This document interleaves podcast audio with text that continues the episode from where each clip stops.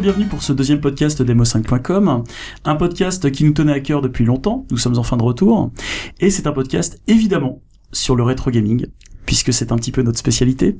Et autour de cette table, j'ai un peu la crème de la crème, les spécialistes du rétro gaming, et un guest de choix, euh, qui nous tenait à cœur d'inviter. Ce guest de choix euh, est un spécialiste du Japon, du jeu vidéo japonais. Euh, c'est un traducteur-interprète. Il est le co-créateur de Pixel Love. Vous avez déjà compris de qui je veux parler. Euh, c'est également un spécialiste de Nintendo. Vous l'avez deviné, c'est Monsieur Florent Gorge. Salut Flo. Salut, ça c'est une sacrée entrée en matière parce que euh, ils- toutes les nanas qui nous écoutent sont déjà à poil là. Je pense. Mmh. Je pense qu'elles sont, elles sont déjà excitées. Ouh, d'accord. Et j'ai j'ai oublié de préciser également que tu étais le, le, le, le fondateur d'Omake Books, Oui, tout à qui, fait. qui marche bien. Tu as des- de l'actualité bientôt? Ouais, ça marche bien. Enfin, j'ai de l'actualité. J'ai un bouquin qui sort euh, au mois de juillet euh, sur euh, sur l'histoire de No Life. D'accord. Euh, et puis j'en ai un dans un mois. Par contre, c'est Pixel 9 qui va l'éditer. Enfin, au mois de juin, voilà, il y a la, il y a la biographie d'un créateur de jeux vidéo que, que vous connaissez bien, puisqu'il est membre d'honneur de l'association MO5, Tout c'est à fait. Monsieur Kishimoto. Enfin, on aura peut-être l'occasion d'en reparler euh, un autre jour. On en reparlera. Très bien, Florent. Alors, autour de cette table, nous avons également, euh, alors, certains membres qui avaient déjà euh, été sur le premier podcast, notamment mon fidèle complice, celui qui est à mes côtés. Il s'occupe du mag d'Emo5.com avec brio. C'est monsieur Guillaume Verdun. Salut Guillaume. Bonjour Belasco. Salut Guillaume. Alors, Guillaume, nous avons créé ce podcast à deux. Ouais, plus ou moins. Donc, euh, Et Alors- là, je vais être un petit peu en charge de surveiller s'il y a des questions, mais pour l'instant, on en a qu'une, donc euh, Oui. ce sera assez. mais une très bonne assez question. Je tiens à Une très bonne question, c'est vrai. D'accord. Donc, euh, à ses côtés, nous avons euh, Monsieur Avila, Anthony Avila. Oui. Il est, euh, bah, il travaille dans une bibliothèque. Donc, il a un côté très sérieux, mais moins que vous ne le pensez. Euh, c'est un spécialiste euh, éminent du rétro gaming. Enfin, c'est un vrai rétro gamer, c'est-à-dire que euh, il aime vraiment euh, cette discipline et je pense que euh, ses réactions et ses commentaires seront euh, assez intéressants Tu tout as- au long de ce podcast. Tu insinues qu'il y a des faux rétro gamers Oui, Mmh, mais nous tu n'avons pas de Tu tentes de diviser les Ça va être la Français. première Ah, question. ouais. C'est quoi la différence entre un vrai et un faux rétro gamer Monsieur, vous stigmatisez les rétro gamers. Enfin bref. Je ne sais pas, mais à je pense qu'en effet, il se posera cette question, le vrai et le faux rétro gamer. Voilà. Donc Anthony Avila, qui pour la petite anecdote devait être présent sur notre premier podcast et qui nous a fait faux bon. Bonjour. Ah, mais il y y, a des gens qui ont une vie aussi. Ça Ah va. là là. Bref, comme vous avez pu peut-être l'entendre sur cette petite aparté, il y a parmi nous un membre féminin de l'association. Ce membre féminin est spécialiste de Sega, en tout cas fan de Sega. Plutôt fan. Euh, elle travaille chez Gros Pixel, en tout cas, tu es euh, Je suis membre, euh, membre assez sur- actif euh, sur le forum de Gros Pixel. également sur Sega Mag, Également la membre de l'équipe de Sega de Mag. Sega Mag. C'est Vanessa. Bonsoir. Bonsoir Ou Vanessa. bonjour, ça dépend. Ou bonjour, ça dépend quand vous écoutez ce podcast. Tout à fait. Très bien. Eh bien, ça nous changera d'avoir euh, toujours des gars, une espèce de testostérone. Ça Je, vais vous tenir un petit peu comme Surtout ça. qu'à côté, on a quand même. euh, Oula, oula. À côté, je tout de suite là. Attention, parce qu'à côté nous avons du lourd. À côté nous avons, il était là pour le premier podcast. Et euh, c'est un membre euh, qui, euh, on va dire, fait un peu parler de lui dans le milieu professionnel. Il travaille sur l'émission Star Player avec euh, Monsieur Hamar, qui est également membre de l'association. C'est Guillaume Sonnet. Salut, Salut Guillaume. salut, ça va? Ouais, ça va très Bonsoir bien. et à tous. Ouais, ça va très très bien. Bah écoute, je suis très content que tu sois là à nouveau avec nous. Bah, ça me fait très plaisir aussi. D'accord. Eh bien, après cet aparté et cette présentation, nous allons commencer sans plus tarder ce podcast dédié au rétro gaming. Alors, pour commencer, eh bien, j'ai envie de dire, il faut un peu s'essuyer les pieds et expliquer un petit peu ce qu'est le rétro gaming et essayer d'apporter une espèce de définition du rétro gaming. Alors, je regarde autour de vous, à tout seigneur, tout honneur, nous allons commencer par Florent, si tu veux nous apporter ton, ton idée sur le, une petite définition du rétro gaming peut-être? Euh, oui, bon, euh, on, on va déjà à parler peut-être du- d'un point de vue étymologique. Rétro gamer, rétro gaming, hein, c'est euh, comme euh, son nom veut bien l'indiquer, euh, jouer à des jeux euh, rétro. Mhm. Voilà, c'est du gaming euh, à l'ancienne. Voilà, donc si on s'en tient en fait uniquement à la définition étymologique, on obtient ce, ce résultat. Mais euh, je pense qu'on doit aller bien au-delà de, de cette constatation pour se rendre compte qu'il y a, il y a certainement des nuances à apporter à tout ça. Mhm. mhm. D'ailleurs, tu as dit des jeux rétro et non pas des vieux jeux, ce qui déjà euh, est important au niveau de la, de la subtilité. Tout à fait. Mhm. Je pense. D'accord. Quelqu'un veut rebondir là-dessus? Bah, euh, pour l'instant, j'attends de voir comment on va, on va continuer le podcast pour, euh, Guillaume? pour euh, bah, pour continuer justement rebondir sur cette définition, parce qu'en fait, euh, moi je pense surtout que ça dépend de la génération et euh, de comment on se place dans le temps pour parler de rétro gaming. Enfin bref, De rétro je pense qu'on va en... Parce que finalement, euh, moi, la question que je me pose au-delà d'une définition du rétro gaming, à proprement, à proprement parler, c'est selon vous, qui sont les rétro gamers? Quel est le portrait type d'un rétro gamer à l'heure actuelle? Bah, euh, un rétro gamer, ce serait plutôt. euh, en fait, il y a plusieurs plusieurs parties. On pourrait parler du rétro du rétro gaming. D'une, d'une, il y a la collection. D'une, il y a celui qui collectionne. Mhm. D'une, il y a celui qui joue vraiment. Mhm. Et euh, je pense que c'est déjà deux euh, deux parties bien distinctes. Et euh, il faudrait angler plus la définition là-dessus, euh, plutôt que euh, plutôt que donner une définition une, une définition type à- aux joueurs euh, aux joueurs rétro. Je pense. D'accord. Et je dirais qu'au-delà de, de, de type de rétro gamer, il y a surtout différentes raisons de faire du rétro gaming, puisque euh, bon, j'ai envie de dire la plupart des reportages sur le rétro gaming qui veulent faire les choses simples, en général, le premier mot qu'on entend dans un reportage sur le rétro gaming, c'est le mot nostalgie. Tout à fait. Euh, et c'est vrai que faut quand même admettre que pour 90-95% des cas, euh, les gens jouent à des vieux jeux, euh, jouent à des jeux de leur enfance tout simplement euh, pour retomber dedans. Surtout qu'en plus c'est un phénomène qui est à la mode depuis longtemps, que ce soit dans la musique ou dans, dans le cinéma, etc. De, de voir des, de se faire des marathons de vieux films justement. La nuit du rétro gaming, c'était un petit peu l'idée. Tout à fait. Euh, Et justement, euh, on commence à se rendre compte que euh, le jeu vidéo commence à se développer comme une culture à part entière, et forcément cette culture a son histoire, et on se rend compte qu'il y a par exemple des jeunes enfants qui s'intéressent à des jeux qu'ils n'ont absolument pas connus quand ils étaient petits, et donc bah, pourquoi tout d'un coup ils ont cet intérêt pour des vieux jeux? Et euh, moi j'aime bien prendre la comparaison avec la, la cinéphilie, euh, qui est qu'un cinéphile ne regarde pas des films muets par nostalgie, sauf s'il est vraiment très très très très vieux, et donc, euh, je pense qu'on peut aussi jouer à des vieux jeux. Alors, je parle dans le cas vraiment de quelqu'un qui joue à des jeux anciens, hein, pas forcément des jeux modernes mais rétro. Ce qui est un peu paradoxal, je sais. Euh, donc à ce moment-là, c'est plus la partie patrimoniale, la partie histoire, euh, voilà. Et c'est pour ça qu'il y aurait peut-être, j'ai envie de dire, trois catégories de rétro gamers pour moi. Il y en aurait ceux qui seraient plus dans la, ceux qui sont avant tout dans la nostalgie, euh, ceux qui sont plus dans la partie patrimoine histoire, et il y aurait une troisième catégorie qui jouerait peut-être pas forcément tant des vieux jeux qu'à des, des jeux rétro, euh, ce qu'on appelle les jeux néo-rétro, c'est-à-dire des jeux actuels rétro. Euh, à savoir euh, des gens qui vont ce qui, ce qui les intéresse c'est juste peut-être que les jeux euh, actuels ils se retrouvent pas tellement dedans ils ont envie de jouer avec des jeux qui ont un style un petit peu ancien D'accord, merci Guillaume. Et- Florent, tu voulais réagir Oui, si vous me permettez, en fait, je, je, c'est pour ça que là, Guillaume vient d'apporter des précisions assez importantes euh, sur les différentes catégories qui pouvaient euh, classer euh, euh, les, les rétro gamers. Euh, moi, j'ai tout à l'heure essayé d'apporter la nuance euh, pour, de, qui était de s'éloigner en fait du, du- d'un point de vue étymologique, parce que vous connaissez certainement tous en fait euh, le, le mythe de la caverne de Platon. Oui. Et euh, en fait, L'allégorie euh, L'allégorie, exactement. Et euh, moi, en fait, j'ai aussi euh, imaginé une espèce d'allégorie, mais l'allégo- l'allégorie pas de la, la caverne, mais de la cave rétro. Euh, je me suis mis en fait dans la situation qui, qui se représente assez souvent, qui est que nous, on est dans une génération qui commençons à avoir des enfants. Ils ont 5, 6, 7 ans. Et souvent, les parents leur sortent les vieilles, les vieilles consoles. Et les enfants qui ne connaissent que ça, finalement, ils prennent beaucoup de plaisir avec ça. Et est-ce qu'on peut parler pour autant de rétro gamers? Absolument pas. Et pourtant, ils jouent. Ce sont des gamers parce que certains adorent les jeux vidéo à 5-6 ans. Ils jouent qu'à des jeux rétro.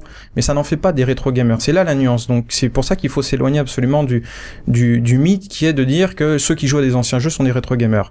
D'un autre côté, on trouve aussi un cas de figure totalement opposé qui est celui du collectionneur. J'ai beaucoup d'amis qui ont euh, notre âge, qui sont collectionneurs. Ils collectionnent tous les jeux Et les jeux Mega Drive ou les jeux Amiga, enfin peu importe. Mais qui d'un autre côté n'y jouent pas. Et ils jouent plus à des jeux récents, des jeux euh, actuels.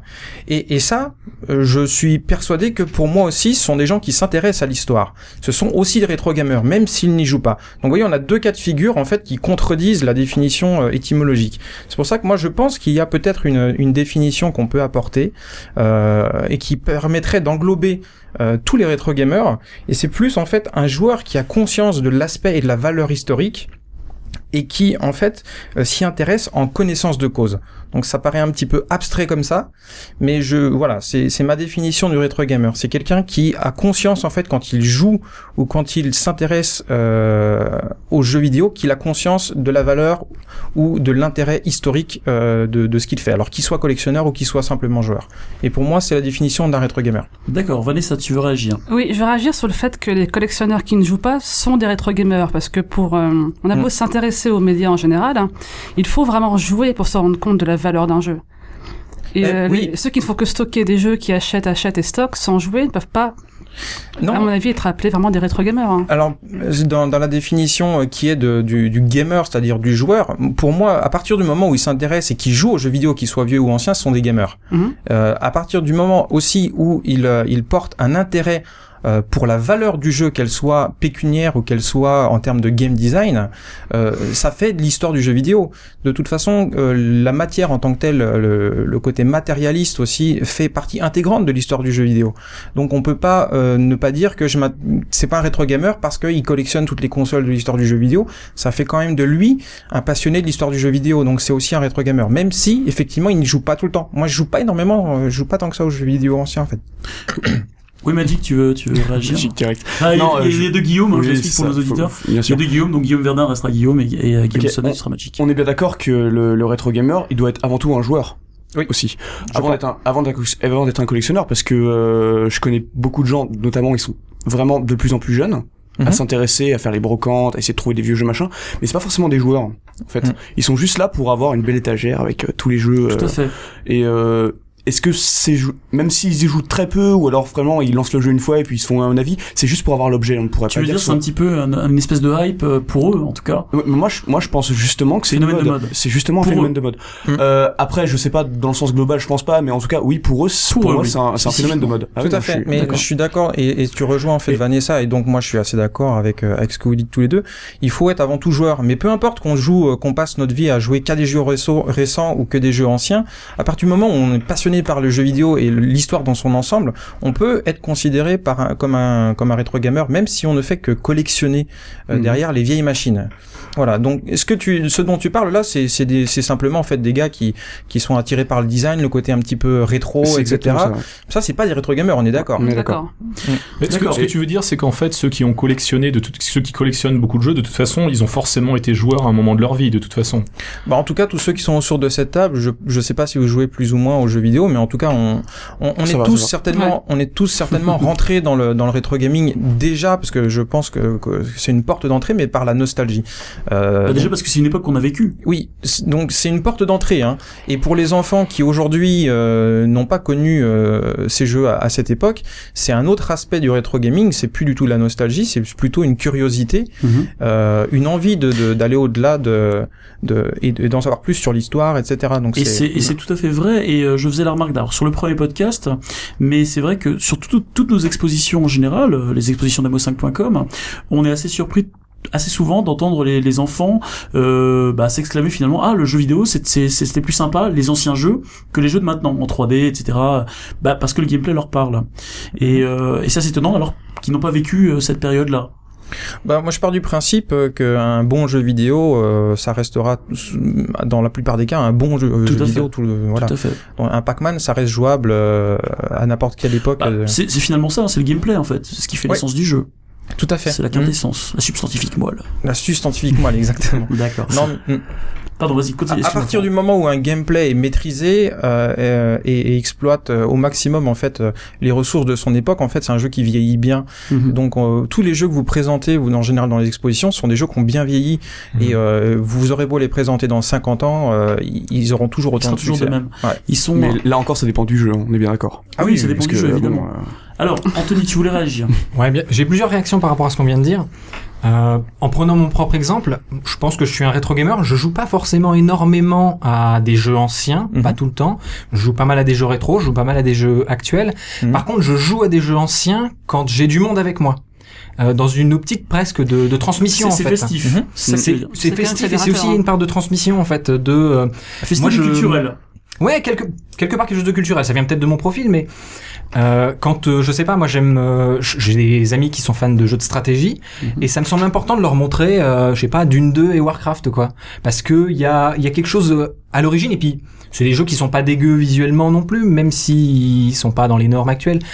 Et donc j'ai été beaucoup joueur de jeux anciens en émulation quand j'étais plus jeune et que j'avais pas une thune. Maintenant que j'ai un peu plus d'argent pour m'acheter les jeux que je veux, aussi bien des petits jeux sur internet que euh, des jeux commerciaux, etc., qui sont que j'achète cher, etc. Euh, je joue finalement vachement moins des jeux anciens, mais par contre, Euh, je développe ma connaissance de de tous ces univers-là, etc. Je lis tout ce que je peux. J'achète beaucoup. Je suis assez collectionneur dans la limite de mes, moyens financiers là encore.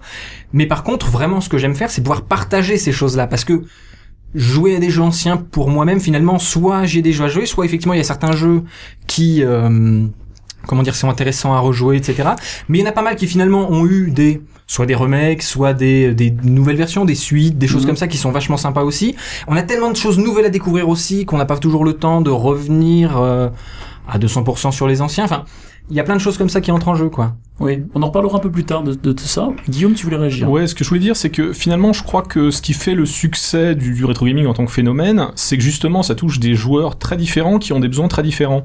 Et ce qui est intéressant, c'est qu'il y a le cas particulier, donc c'est intéressant parce que euh, Florent parlait des, des gens qui ont des enfants.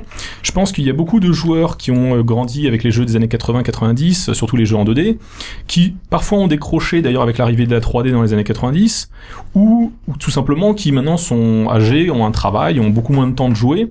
Et c'est vrai que le gros avantage du rétro gaming, c'est que déjà, bon, ça leur rappelle leur jeunesse à l'époque où ils avaient le temps de jouer, mais en plus, il y a le côté que c'est vrai que les jeux actuels peuvent être devenus très compliqués. euh, Il y a des temps de chargement, c'est long. C'est vrai que quand on veut se faire une partie rapide, c'est pas évident. Alors que les jeux rétro, c'est plus rapide. Et par ailleurs, avec l'élargissement du jeu vidéo depuis euh, qu'on a vu, euh, qui, qui a d'ailleurs commencé avec la PlayStation aussi, donc aussi avec l'arrivée de la 3D, euh, mais qui s'est vraiment accru récemment.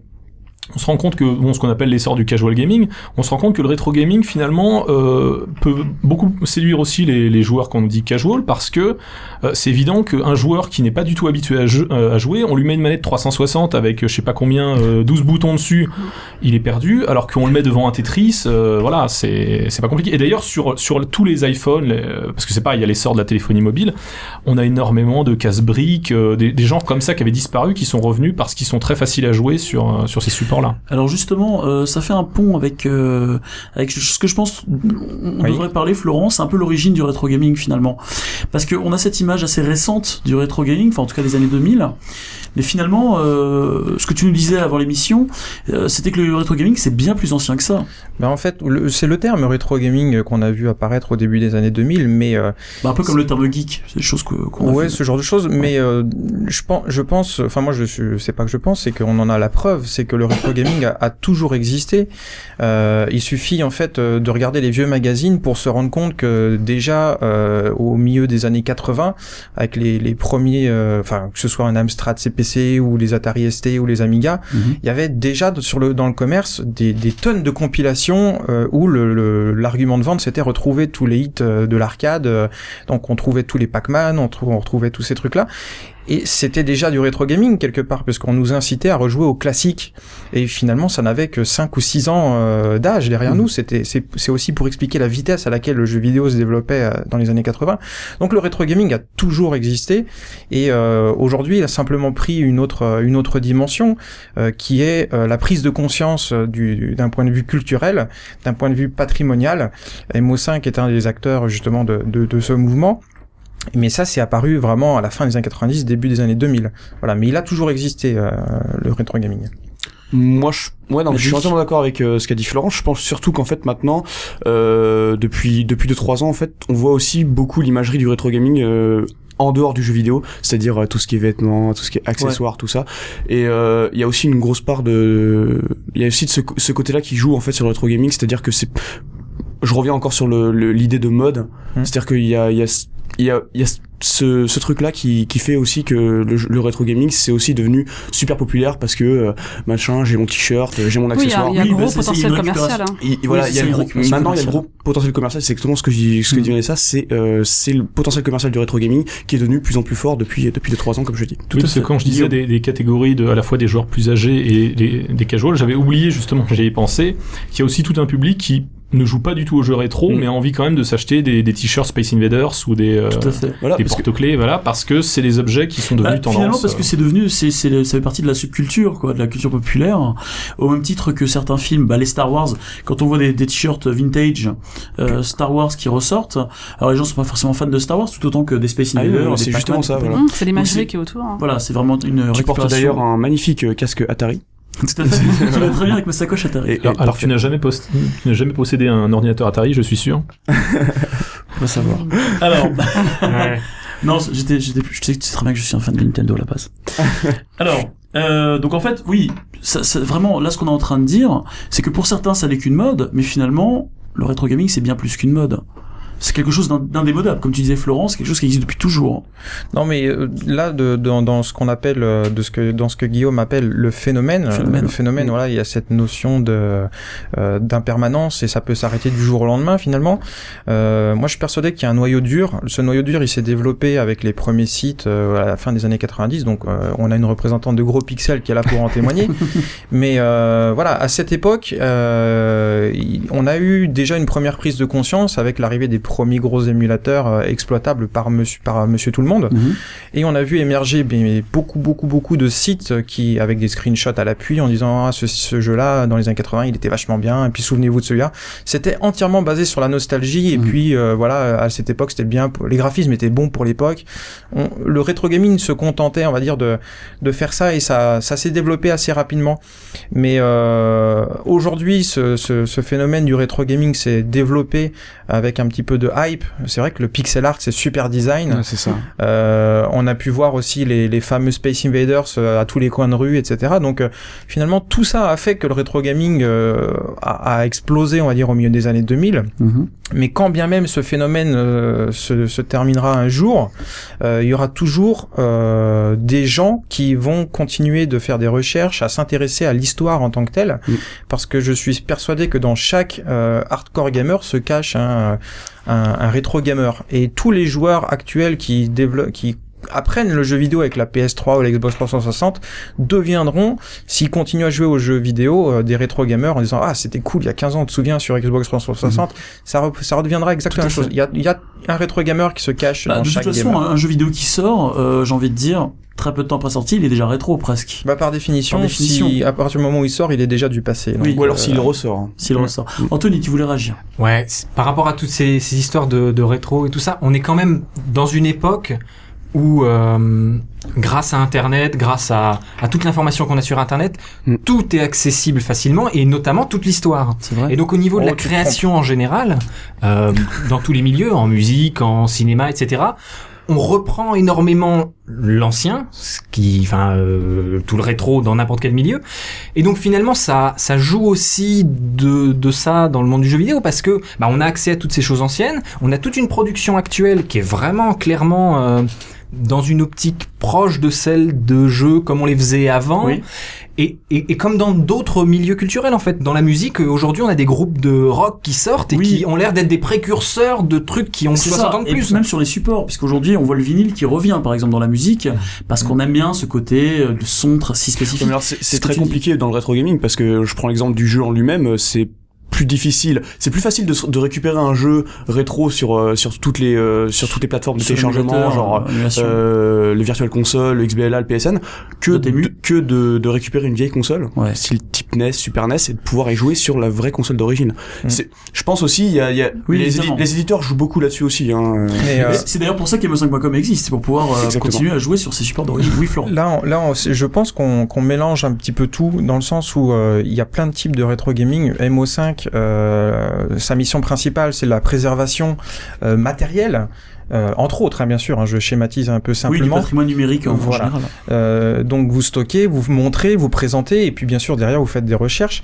Mais ça c'est une, une partie du rétro gaming. Et aujourd'hui, quand euh, effectivement euh, Anthony dit on a accès à tout, euh, on a accès à tout, mais euh, seulement la partie visible de l'iceberg. Oui, Moi, mon travail en tant qu'historien du jeu vidéo, c'est pas de me contenter de prendre des émulateurs et de dire tiens je vais jouer à celui-là puis je vais en parler. Ça c'était les rétro gamers euh, des, des années 90, euh, du tout début des années 2000. Là aujourd'hui, euh, il y, a, des historiens euh, au sein même de MO5.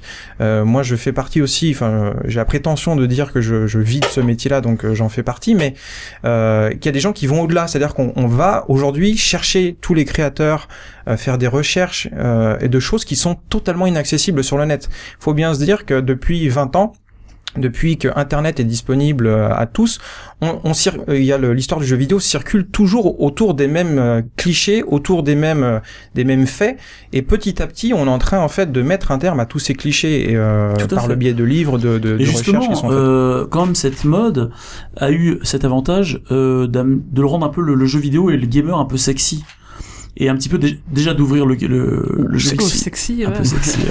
Je suis pas sûr. Euh, tu es pas sûr Je sais pas, tout cas décomplexé, ouais. Je crois que ce que voulait dire aussi Anthony, c'est que même si le rétro gaming existe depuis très longtemps, il y a toujours eu des compiles. C'est vrai qu'on se rend compte que dans les années 90, les compiles rétro, elles étaient pas, euh, elles marchaient pas très bien. La, la presse était surtout très sévère. Bah, ont jamais Et c'est vrai que même s'il y avait des ouais. premières émulateurs, les premiers émulateurs sont sortis dans les années 90, ils marchaient pas tous très bien. Et puis surtout, il faut bien voir qu'à l'époque, il y avait que les, les euh, vraiment les geeks qui avaient un PC déjà parce que tout le monde n'en avait pas, Ouais. qui étaient connectés à Internet en 56K, ouais, qui pouvaient euh, télécharger des émulateurs. Avec les Et modèles c'est vrai que ça s'est tellement démocratisé qu'aujourd'hui, c'est vrai que tout le monde peut facilement récupérer des vieux jeux. Et c'est surtout, je pense, depuis que les jeux sont disponibles à l'unité et non plus en compile euh, qui intéresse pas tout le monde parce qu'on n'a pas envie d'avoir tous les jeux.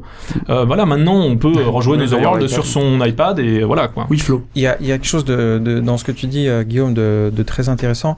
Euh, J'ai récemment vu euh, une critique, entre guillemets, d'un site rétro euh, sur Internet qui faisait une review en fait du jeu Xevious, euh, donc que vous connaissez tous, et euh, il disait tout simplement c'est une honte pour la PC Engine d'avoir un jeu comme Xevious.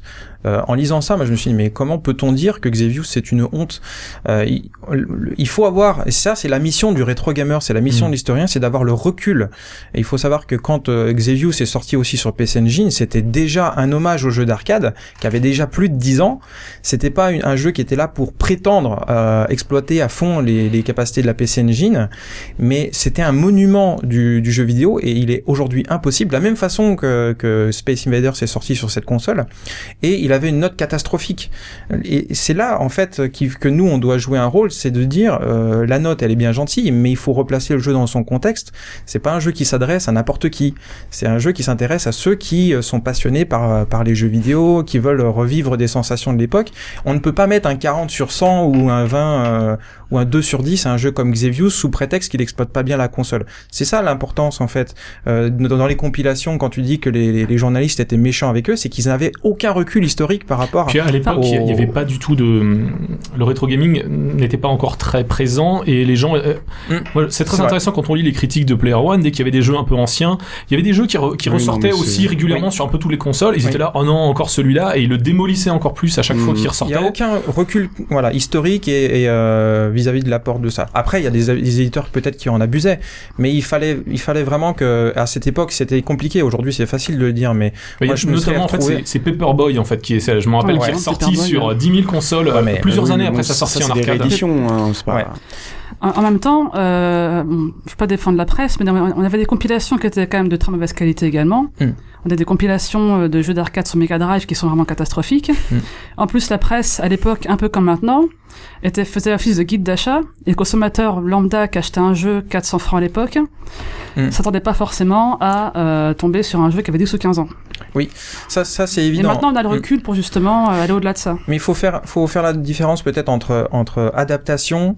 Euh, par exemple, on prend un Golden Axe euh, sur Mega Drive qui est sorti. Bon, il était forcément moins bon sur Mega Drive. Oui, mais Ouais. très acceptable. hein. Alors Oui, oui, compilations ça- ça avec reste- Centipede ou euh, qui Ouais. étaient catastrophiques. Alors, C'est pas le pire, on est d'accord. Justement, on va aborder un, un thème de ce podcast qui est intéressant puisqu'on on y arrive. Euh, finalement, la question que je voudrais vous poser à tous, c'est le rétro gaming, est-ce quelque chose de rentable aujourd'hui? Parce qu'on entend souvent des critiques, oui, ils se font de l'argent, etc., etc. Je crois que Florent, tu, tu as euh, une réaction euh, par rapport à cela.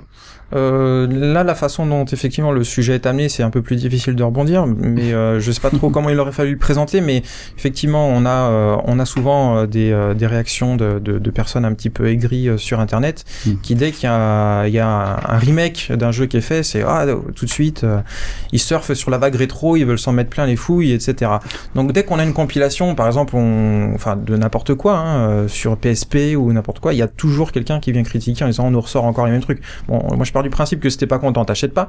Mais euh, malgré tout, euh, on se rend aussi compte, et là il faudrait demander peut-être aux, aux éditeurs, que en dehors euh, de très gros éditeurs qui ressortent un Mario, etc., ou à la limite de la compilation Mega Drive euh, qui est sortie il y a quelques années, toutes les autres compilations, c'est tous les jeux qu'on retrouve dans les bacs à tout à 5 euros à la Ouais. Fnac. hein. Donc euh, je suis moi personnellement persuadé que c'est pas euh, un marché euh, qui permet aux gens de s'enrichir. Voilà, ça c'est euh, mon avis qui est très clair. Je sais pas ce que vous en bah, pensez. si-. Si si non, je suis, je suis entièrement d'accord. En tout cas, en ce qui concerne les jeux rétro, parce que c'est très difficile de faire des remakes, euh, en tout cas complets de ces jeux, c'est-à-dire euh, refaire euh, refaire entièrement le jeu, c'est-à-dire les sprites, les textures, machin. Par contre, euh, là, il y a un nouveau marché qui est qui est né. C'est euh, en tout cas avec les consoles HD maintenant, c'est tout ce qui est les collections HD. Je prends l'exemple des Metal Gear, Oui, tout à fait. tout ça. Ça, Ou les jeux, les jeux de Fumito Ueda. Oui, voilà, exactement. Parce qu'on les a. Euh, Ico et Shadow. Et mais euh, le truc, c'est que aussi euh, là, là, on parle de rentabilité. Les éditeurs cherchent avant tout à se faire de l'argent avec ce avec Mais ce genre ça, de. c'est totalement lié en fait à la crise du jeu vidéo japonais, Oui, mais alors- qui fait qu'aujourd'hui, ça revient quand même moins cher de faire des remakes de jeux populaires qui vont quand même correctement se vendre, plutôt que de sortir des gros gros gros budgets qu'on va devoir vendre à 70 euros et encore, ce sera pas rentable, donc on Mhm. va faire un pack collector à 100 euros avec. Euh, puis ce qui, est, ce qui est énervant surtout avec ces collections, c'est qu'on peut toujours en attendre plus. Tout à fait. Quand on parle de rétro. Anthony Et moi, je pense que ce qui embête les gens par rapport à ça, c'est quelque chose que vous venez de dire euh, en, en filigrane là. C'est, ben, il y a un éditeur, voilà, il, il reprend un truc qui existe déjà et il le vend. Hmm. Euh, alors que c'est, il a aucun travail derrière, etc. C'est ça qui, la- le- le- l'image qu'ont les gens en ça. disant, Mm. euh, ah ben ils sortent un jeu rétro, euh, ils vont se faire de la thune avec. Voilà, Ah c'est- le grand méchant capitaliste, hein, C'est toujours le même problème, mais euh, on- je pense que les gens ils se rendent pas compte que derrière c'est pas juste un émulateur. Il y a quand même assez peu d'éditeurs qui, qui s'amusent à adapter les émulateurs. Souvent les jeux sont vraiment reprogrammés et euh, ça demande un travail euh, considérable. et des problèmes de droit aussi. Pour rebondir aussi, euh, un émulateur, euh, contrairement à ce qu'on croit, c'est très très dur à, à, configurer, à ça, programmer tout ça. Même pour les éditeurs. hein. Tout à fait, tout à fait. Alors, ça m'amène justement, Florent, tu, puisque tu es là, on va en parler un petit peu. Euh, on parle de ce business du rétro. Toi, euh, comment ça s'est passé quand vous avez créé Pixel Love? Euh, Dans quelle optique vous l'avez créé à l'époque? Ben, à l'origine, en fait, euh, moi, je, je me suis, je suis parti du principe que quand on, quand on, je lisais des, des historiques sur Internet, euh, je- on trouvait que des reviews de jeux, ah, s'il était vachement bien pour l'époque, etc. On n'allait jamais plus loin, en fait. Et euh, le souci, c'est que euh, si on veut aller plus loin, il faut un minimum d'argent. C'est toujours le même Le problème. nerf de la guerre. Si tu, exactement. Si tu veux aller voir des créateurs au Japon, il faut quand même y aller déjà. Donc, euh, si aujourd'hui les études sur le jeu vidéo n'ont pas euh, été plus poussées que celles qu'on a aujourd'hui, euh, c'est parce qu'il y avait un manque de moyens. Il fallait du temps, et pour avoir le temps, il fallait de l'argent. Donc, euh, avec euh, mes, mes deux compères, on s'était dit, euh, nos, nos recherches, on va évidemment pas pouvoir les mettre sur Internet. On aurait pu faire un site Internet en disant, tiens, on va, on va parler de ce jeu-là, puis on va vous révéler plein de trucs. Le souci, c'est que si tu fais ça, au bout de deux mois, tu dis, bon, il faudrait peut-être que je trouve du boulot. Mhm. Et donc, tu retournes travailler au supermarché, quoi. Mhm. Donc, euh, le principe, c'est quand même que euh, si tu veux continuer à faire des recherches, euh, il faut que tu euh, puisses un minimum faire de, la rentabilité avec ça. Et donc, l'idée de, créer une maison d'édition et de vendre le résultat de nos recherches est partie de, ça. Et, c'est ce qui, aujourd'hui, finalement, permet de faire avancer l'histoire du jeu vidéo. Donc, je lance pas de fleurs ni à Pix ni à moi-même, mais je pense qu'avec Pixel Love, il y a un certain nombre de bouquins qui ont vraiment fait avancer le schmilblick. Mhm. Euh, Il y a qu'à voir le succès qu'ont qu'ont les éditions, même à l'étranger, où il y a de plus en plus de, de personnes de tous les pays qui nous disent quand est-ce que vous sortez en italien, quand est-ce que vous sortez en allemand? Enfin, c'est tous les jours il y a des mails comme ça. Donc, euh, je pense qu'en France, on a euh, la chance d'avoir un certain nombre d'associations. euh, encore, je en des fleurs à MO5, ou même des, des maisons d'édition. Et euh, il n'y a pas que Pixel 9, hein, il y a aussi Omake Books, il y a Console Syndrome, mais il y a qu'en France qu'en fait qu'on trouve, euh, un- on va dire un, un tel vivier euh, éditorial. Dans, dans les autres pays, finalement, en Angleterre ou aux États-Unis, t'as de temps en temps un petit bouquin aux États-Unis qui sort, et après t'as quoi? T'as Retro Gamer en Angleterre, et qui finalement contente tout le monde dans le monde entier. Il y a qu'en France où on a cette euh, cette ferveur IG Mac, Pixel Omake. titre enfin, personnel, moi la question que j'ai, c'est surtout euh, quand est-ce que ressort le, le deuxième volume de la- de l'histoire de Nintendo sur les Game Watch? Oui. Ouais, ouais, Parce voilà, on manque- serait hors sujet, mais euh, il, il va, il va bientôt être réédité. hein. C'était Ah. perso, j'avais envie de faire Comme quoi, comme quoi, les Français sont quand même des précurseurs dans le domaine de la conservation de patrimoine. Tout à fait. Oui. Que Mais ce de soit toute en façon- termes d'édition mais- qu'en termes de, De, toute façon, tout autant que sur euh, la consommation du manga pour rester dans le, le milieu otaku, nous sommes deuxième mondiaux derrière le Japon. Mm. Donc comme quoi on est assez. Mais, euh, sur la mais- conservation du patrimoine, on- en France, on est premier dans le monde quasiment pour la bonne et simple raison qu'il y a le dépôt légal et que tous les jeux vidéo en théorie sont là théorie, quelque ouais. part dans la La BNF. à la BNF. ouais. Mais là, là, MO5 euh, fonctionne en fait ce- par le biais d'un d'un système associatif, donc on, on parle pas du tout de rentabilité, on est d'accord. Euh, c'est pas le cas pour Pixel 9 ni même pour Omake Books. On est euh, derrière nous, euh, vu qu'on fait ça vraiment à plein temps, et je sais que chez vous aussi, il y en a qui sont vraiment qui passent énormément de temps, mais on fait ça à plein temps et le et malgré tout, on a beau vendre des livres. Moi, je suis obligé de traduire des mangas si je veux arrondir mes fins de mois. forcément. Donc le marché du rétro gaming, même si c'est euh, en apparence quelque chose d'assez florissant, euh, combien de personnes, honnêtement, euh, aujourd'hui vivent du rétro gaming en France? Euh, À mon avis, on est on est même pas pff, 10, même pas 10. Ouais. Voilà. Et il y en a au moins la moitié qui sont chez Pixel Love. Donc, vous Alors, je, je profite juste de faire un petit aparté, puisqu'on parle beaucoup d'emo5.com. Je voulais juste faire un petit clin d'œil à nos amis de Silicium, puisque nous ne sommes pas tout seuls. Ah oui, il y en a- d'autres, il y en a d'autres. Ils ont qu'à faire des podcasts. Je voulais revenir sur les histoires des rééditions parce que c'est vrai que quand les gens critiquent que les compilations, machin, c'est fait à la va-vite, etc., que c'est facile. Mais ce qui est assez malheureux, malheureusement, par exemple, on se rend compte que Nintendo ressort quasiment systématiquement les mêmes jeux, Mario, Zelda, même sur la 3DS, ils ont ressorti leur jeunesse, Mario, Zelda. Mais en fin de compte, bon, on n'a pas beaucoup de chiffres de vente, euh, notamment sur le dématérialisé de manière générale, mais en plus côté Nintendo. Mais c'est vrai que les quelques classements qu'on a eu montrent que ce sont les toujours les quelques 3-4 jeux qui se, qui se vendent le plus.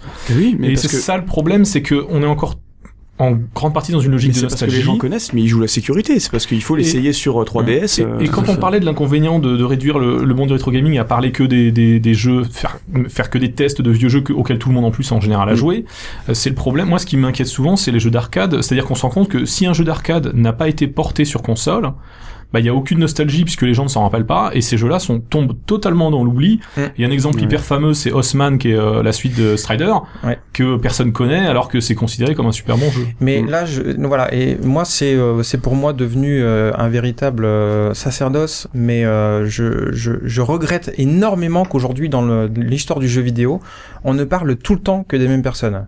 Si tu demandes à un gamer, euh, un gros gamer, euh, bon alors, euh, qui c'est que tu connais dans, dans, dans, la- dans le monde du jeu vidéo? Ils vont te citer Kojima, ils vont te citer Miyamoto, ils vont te citer Molineux, ils vont te citer Peter, euh, euh, Michel Ancel.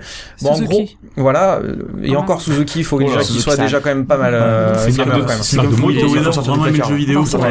Mais C'est quand même, c'est quand même, je pense, un énorme souci parce que tous ces gens-là sont des gens qui sont encore en place. Ce sont des gens que les éditeurs mettent en avant et ils ont bien raison. Ils auraient Mhm. tort de s'en priver.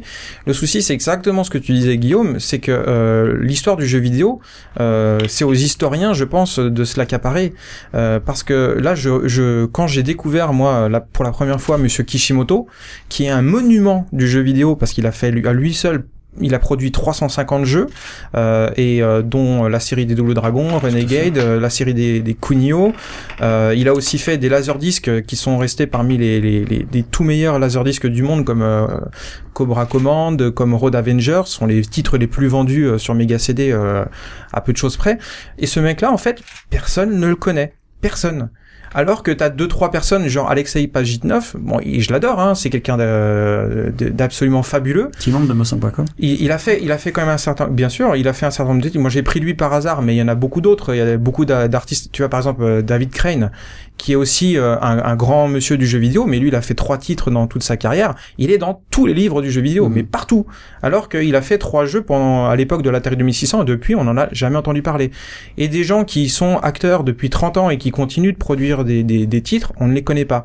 Et un gars comme Monsieur Kishimoto, on n'a jamais entendu parler. Et c'est à nous, en fait, d'aller chercher ces gens-là de, retrouver des titres qui sont euh, euh, créés par des éditeurs morts. Parce que les Mario, etc., c'est parce qu'on on les met encore en avant, parce que les sociétés sont encore là. Mhm. Mais tout le patrimoine des jeux ARM ou etc., si le catalogue est pas exploité, il tombe dans l'oubli. Et il y a des chefs-d'œuvre euh, que les associations doivent aujourd'hui mettre en avant et qui sont totalement oubliés et qui ne valent pas forcément moins bien qu'un Mario ou qu'un Zelda et qui ont un apport en termes de gameplay, de- d'innovation technologique, certainement aussi important que beaucoup de jeux qui sont aujourd'hui mis en avant. Tout ça parce que euh, ces sociétés sont tombées dans l'oubli et c'est aux historiens, c'est aux associations de rétro euh, de faire ces recherches et de, de, de faire en sorte que l'histoire, la véritable histoire du jeu vidéo, si on peut considérer qu'il y en a une vraie, euh, soit mise en avant. Voilà. D'accord. Et de pouvoir aussi les rééditer ces jeux-là, parce que je prends l'exemple de Dotemu. Tu Hmm. parlais d'ARM. Ouais. Avec la collection ARM de Dotemu. est- Exactement. voilà. Et, et Dotemu, euh, je suis content que tu en parles parce que c'est vraiment un acteur du, du rétro euh, qui mérite à être qui mérite d'être connu et beaucoup plus, qui Mm. fait énormément justement pour promouvoir euh, ce, ce potentiel. Et eux, ils sont les premiers placés pour vous dire que c'est pas juste de l'émulation. Euh, même si, en, dépit du nom, en dépit du nom Dotemu, Dotemu, pardon, euh, il y a un véritable travail derrière et c'est très compliqué Bah, aujourd'hui. c'est ce qu'ils expliquaient notamment lors de la soirée Mhm. euh, d'anniversaire de, Mais même, ils ils, Life a fait une émission complète sur eux Tout à et fait. ils expliquaient sur justement au niveau de l'émulation. qui avait vraiment un travail Euh, derrière. Ah mais c'est c'est monstrueux. C'est un monstre travail C'est monstrueux. Moi, personnellement, euh, à la soirée d'anniversaire de Dotemu, euh, j'ai euh, j'ai découvert, alors j'ai envie, envie de dire un peu redécouvert, mais surtout découvert parce que c'est quand même un titre assez obscur de Jor- Jordan Mechner, qui est The Last Express, Mhm. qui est juste magnifique, qui va Ouais. sorti, qui sort, je sais pas, il est sorti, je crois, Pas encore, non. pas encore. Non, pas encore. Euh, et je veux dire, c'est juste un travail magnifique ce qu'ils ont fait dessus, Mm. et ils l'ont fait revivre. Mm. Puisque Jordan c'est- ça n'est pas que le Prince of Persia. Mais, Ouais, mais c'est un acteur à part entière, un Dotemu euh, de, de Oui, la scène oui. rétro, quoi. Oui mais Ouais. c'est sympa de noter quand même que c'est un éditeur.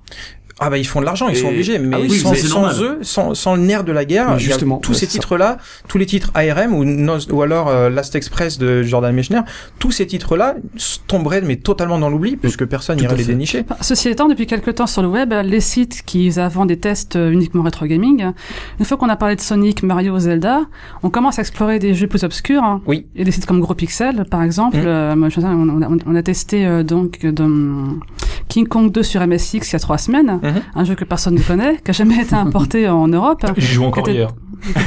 Il a été Oh traduit que très récemment euh, par des amateurs. hein. Et euh, on- une fois qu'on a fait le tour des classiques, forcément, on en vient Mm. aux jeux plus obscurs. euh, C'est l'évolution naturelle, hein, et c'est de, c'est de, c'est de ce principe, c'est de ce concept, enfin de, de ce point de départ là que, que sont nés les premiers magazines euh, rétro comme Retro Game ou alors Game Fan avant. On se disait mais il faudrait peut-être essayer de sortir de Mario et de Zelda et puis peut-être d'aller plus loin. Euh, Nintendo, bon c'est bien gentil, mais ils ont pas fait que des Game Watch et qu'est-ce qu'ils ont fait avant? Bon, Mhm. et on s'était pas forcément posé la question, mais c'est arrivé à ce moment-là où on s'est dit mais il faudrait peut-être euh, essayer d'aller au-delà de, de ce qu'on répète depuis euh, depuis 20 ans quoi. Et ça a donné le premier volume de l'histoire de Nintendo, Entre autres. entre autres. Mm. Alors attends, Guillaume voulait, voulait Non, euh, réagir. je voulais re- revenir sur l'histoire des, des créateurs. Euh, Là, là où c'est quand même bien euh, Internet, c'est que aujourd'hui, euh, grâce à des outils très pratiques comme Wikipédia, les journalistes ont tendance à beaucoup plus, adorent. beaucoup plus faire des recherches un Oui. petit peu quand ils parlent de quelqu'un. Bon, après, il y a aussi un phénomène qui se développe dans les jeux vidéo qui, qui est un peu hérité du cinéma, qui est l'espèce de culte de la personnalité des auteurs, parce que bon, un jeu c'est fait par une grande équipe, mais euh, il y a souvent une personnalité, euh, voilà. Et on commence à voir les choses évoluer. Par exemple, il y a des gens qui ont noté, eh, mais le mec qui a fait Gravity Days là sur Vita, qui est en plus euh, Mm. le jeu de la Vita, euh, c'est le mec qui a fait Silent Hill, par exemple. Mm.